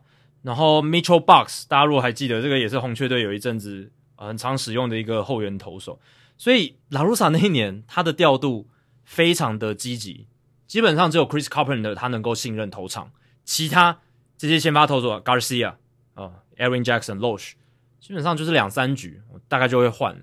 所以每当大家现在在讨论哦，现在大联盟季后赛换投很频繁啦，这些这些免洗投手这样子，你要想到 La Russa 在二零一一年哦，那个才是真的一个在那个年代能够这样操作，你也不得不佩服 La Russa。那个时候也挤出了一个总冠军，对，这才厉害。如果他没有挤到总冠军，啊、大家可能也觉得这算什么？确实不成功，对啊。当然，相隔十年之后，拉鲁萨今今年的这个调度啊，有一些争议什么的。可是你不得不佩服他在巅峰期的时候，他在哦、呃、第一次这个退休之前呢，他其实是真的很有实力的一个总教练。嗯，如果以调度的角度来看的话，他的确是调度出一个总冠军。真的啊，因为你的人手就是这样，你没办法。嗯、而且他真的也是这种牛棚使用方式的不断的在创新诶，因为。早期九零年代开始有这个一局的终结者，从八零九零年代有这种一局的九局终结者，也是拉鲁萨跟 Dennis Eckersley 开始。对对对，对啊，他他发明出来。哦，Eckersley 刚好是 Remy 的同事，哦、对啊对，又连接在一起，对，又连接在一起，整个 又回到前面了，对吧？所以真的很有趣。拉鲁萨虽然那大家今天今年已经嫌他老派，嫌他比较 old school 什么的，可是在他属于他的年代里面，他其实是一个很大胆。很愿意创创新，很愿意做一些不同尝试的总教练。最后一个数据呢，就是要讲 Ian Anderson，因为 Ian Anderson 他在完成第三战的先发之后，他已经是生涯前八场季后赛先发防御率一点二六，这个是史上所有哦季后赛前八场先发里面第三低的防御率。那前两低呢，分别是 Christy Mathewson 这个上古神兽，所以、这个这个有点作弊。对，就是这个这个已经太强了。他从一九零五年到一九一二年，那时候就是世界大赛嘛。对，那前八场的这个季后赛先发，他七十三局的投球防御率零点九九，超夸超夸张，不到一分。但那个时候我觉得差距有点太大，差距很大。那时候死球年代啦，对，就是他太强，然后其他人太弱，太弱。对，而且没有什么，嗯，没有全垒打会出现。对，对在那个时代，他投出这样，我觉得是有点作弊。跟跟 Ian Anderson 现在处的环境比，很夸张。对，嗯、那那个年代跟现在真的不能比。那第二名哦，就有得比喽。嗯，Orlando Hernandez 公爵，嗯，El Duque，他是在禁药年代一个高峰期，一九九八到两千年的时候，代表洋基队。他季后赛生涯前八场的先发五十九局的投球防御率一点二二，哦，这真的是天文数字啊，真的是非常非常夸张。嗯、然后他也而且也是先发哦，还不是初赛。对啊，而且那三年你看，洋基队都拿到总冠军，嗯、而且 El Duque 他还是一九九九年美联冠军系列赛的 MVP。那一年的美联冠军系列赛，他两场的先发十五局投球防御率一点八零哦，十三次三振六个保送哦，非常嗯，就八零别人了，真的是很厉害。所以为什么 Hernandez 你去看他，其实你去看他大联盟的例行赛数据，真的还好哦。他生涯的防御率也没有特别的优质，四点一三，然后九十胜六十五败，你可以看起来就是一个很普通的选手。为什么洋基球迷永远记得他？为什么他会有公爵的这样子的称号？因为投球姿势够怪，够怪。还有他在脚够软 Q，对，还有他在季后赛表现够好，嗯，他那个脚真的很太太软 Q 了。现在人要用他那个方式投个十球，应该脚就废，或是可能就受伤，筋就断了吧，嗯、就被拉断了，对吧、啊？就是还就很特别的一个选手，所以当然，Ian Anderson 现在排到了第三名，生涯前八场季后赛的先发防御率。不过，Anderson 他这八场的先发加起来的局数是三十五点二局。所以你也可以感受到这个棒球时代平均起来不到五局啊，对啊，平均起来不到五局啊，五局要四十局，因为他这这次的季后赛也都是大部分就是三局嘛，五局，然后这样子的这样投法，跟其他人比也有点不公平，因为其他人都纯正的先发投手，就局数至少投的蛮长。Anderson 也是先发投手，只是我觉得就是棒球年代的改变，但是他如果投的局数再长一点，他的防御应该就会炸了。哦，对啊，对啊，就就会比现在高很多，所以这个也是。现在的调度方式导致的一个结果，就是他的防御率可以压的那么低。我看你这个五个人里面，只有他不到四十局啊，对啊，后面就是五局，平均五局。后面第四名 Cliff Lee，两千零九年到二零一零年六十四点一局，防御一点二六。然后最后一个是 Orel Hershiser，一九八五年到一九九五年六十五局，防御率一点五二。基本上这五个人里面，只有 Anderson 称不上是名将。哎，你可以这样讲，他他，他还他还没有到那个名气，他他才生涯。第二年而已。对，可是你讲的是生涯前八场啊。啊，对啊，对啊。所以大家的这个出发点是一样，只是大家都是名将。不过，Cliff Lee 那时候已经有拿，我记得已经拿过赛扬奖了吧？他二零零九年是跟费城人的吧？那时候 Cliff Lee 已经拿下过赛扬奖了。二零零八年赛扬奖，所以他已经是名将，有名将了。然后 Orel Hershiser 其实到九五年的时候已经也很有名气了，而且他是横跨十年，十年，因为他不是都是在有一直打进季后赛的球队里面。那 Hernandez 是从古巴来嘛，然后加入洋基，然后刚好就是在洋基最强盛的时候，所以他也算是技惊四座。可是他这里面 Anderson 的这个八场先发的间距是最短的。哦，对啊，他运气他运气最好。呃，还有一点就是现在这些季后赛的这个轮次也越来越多，哦、这这是一个差别。初赛的机会也很容易就累积到八场。对对对对，你看 Christy Mathewson 他八场。就已经那个时候，纽约巨人也是一个强队嘛，嗯、常常打进世界大赛。他季后赛就只有那一那一轮而已，就只有世界大赛嘛，对啊？所以 Matthewson 他是横跨了七年，但是他生涯前八场季后赛先发累积了七十三局，Hernandez 五十九局，然后七十三局八场等于每一局都九九局，诶对啊，哇，好夸张哦，就直接九局啊，还有可能还有还有还有一场投到十局的，对啊，因为八九七十二啊，对啊，所以。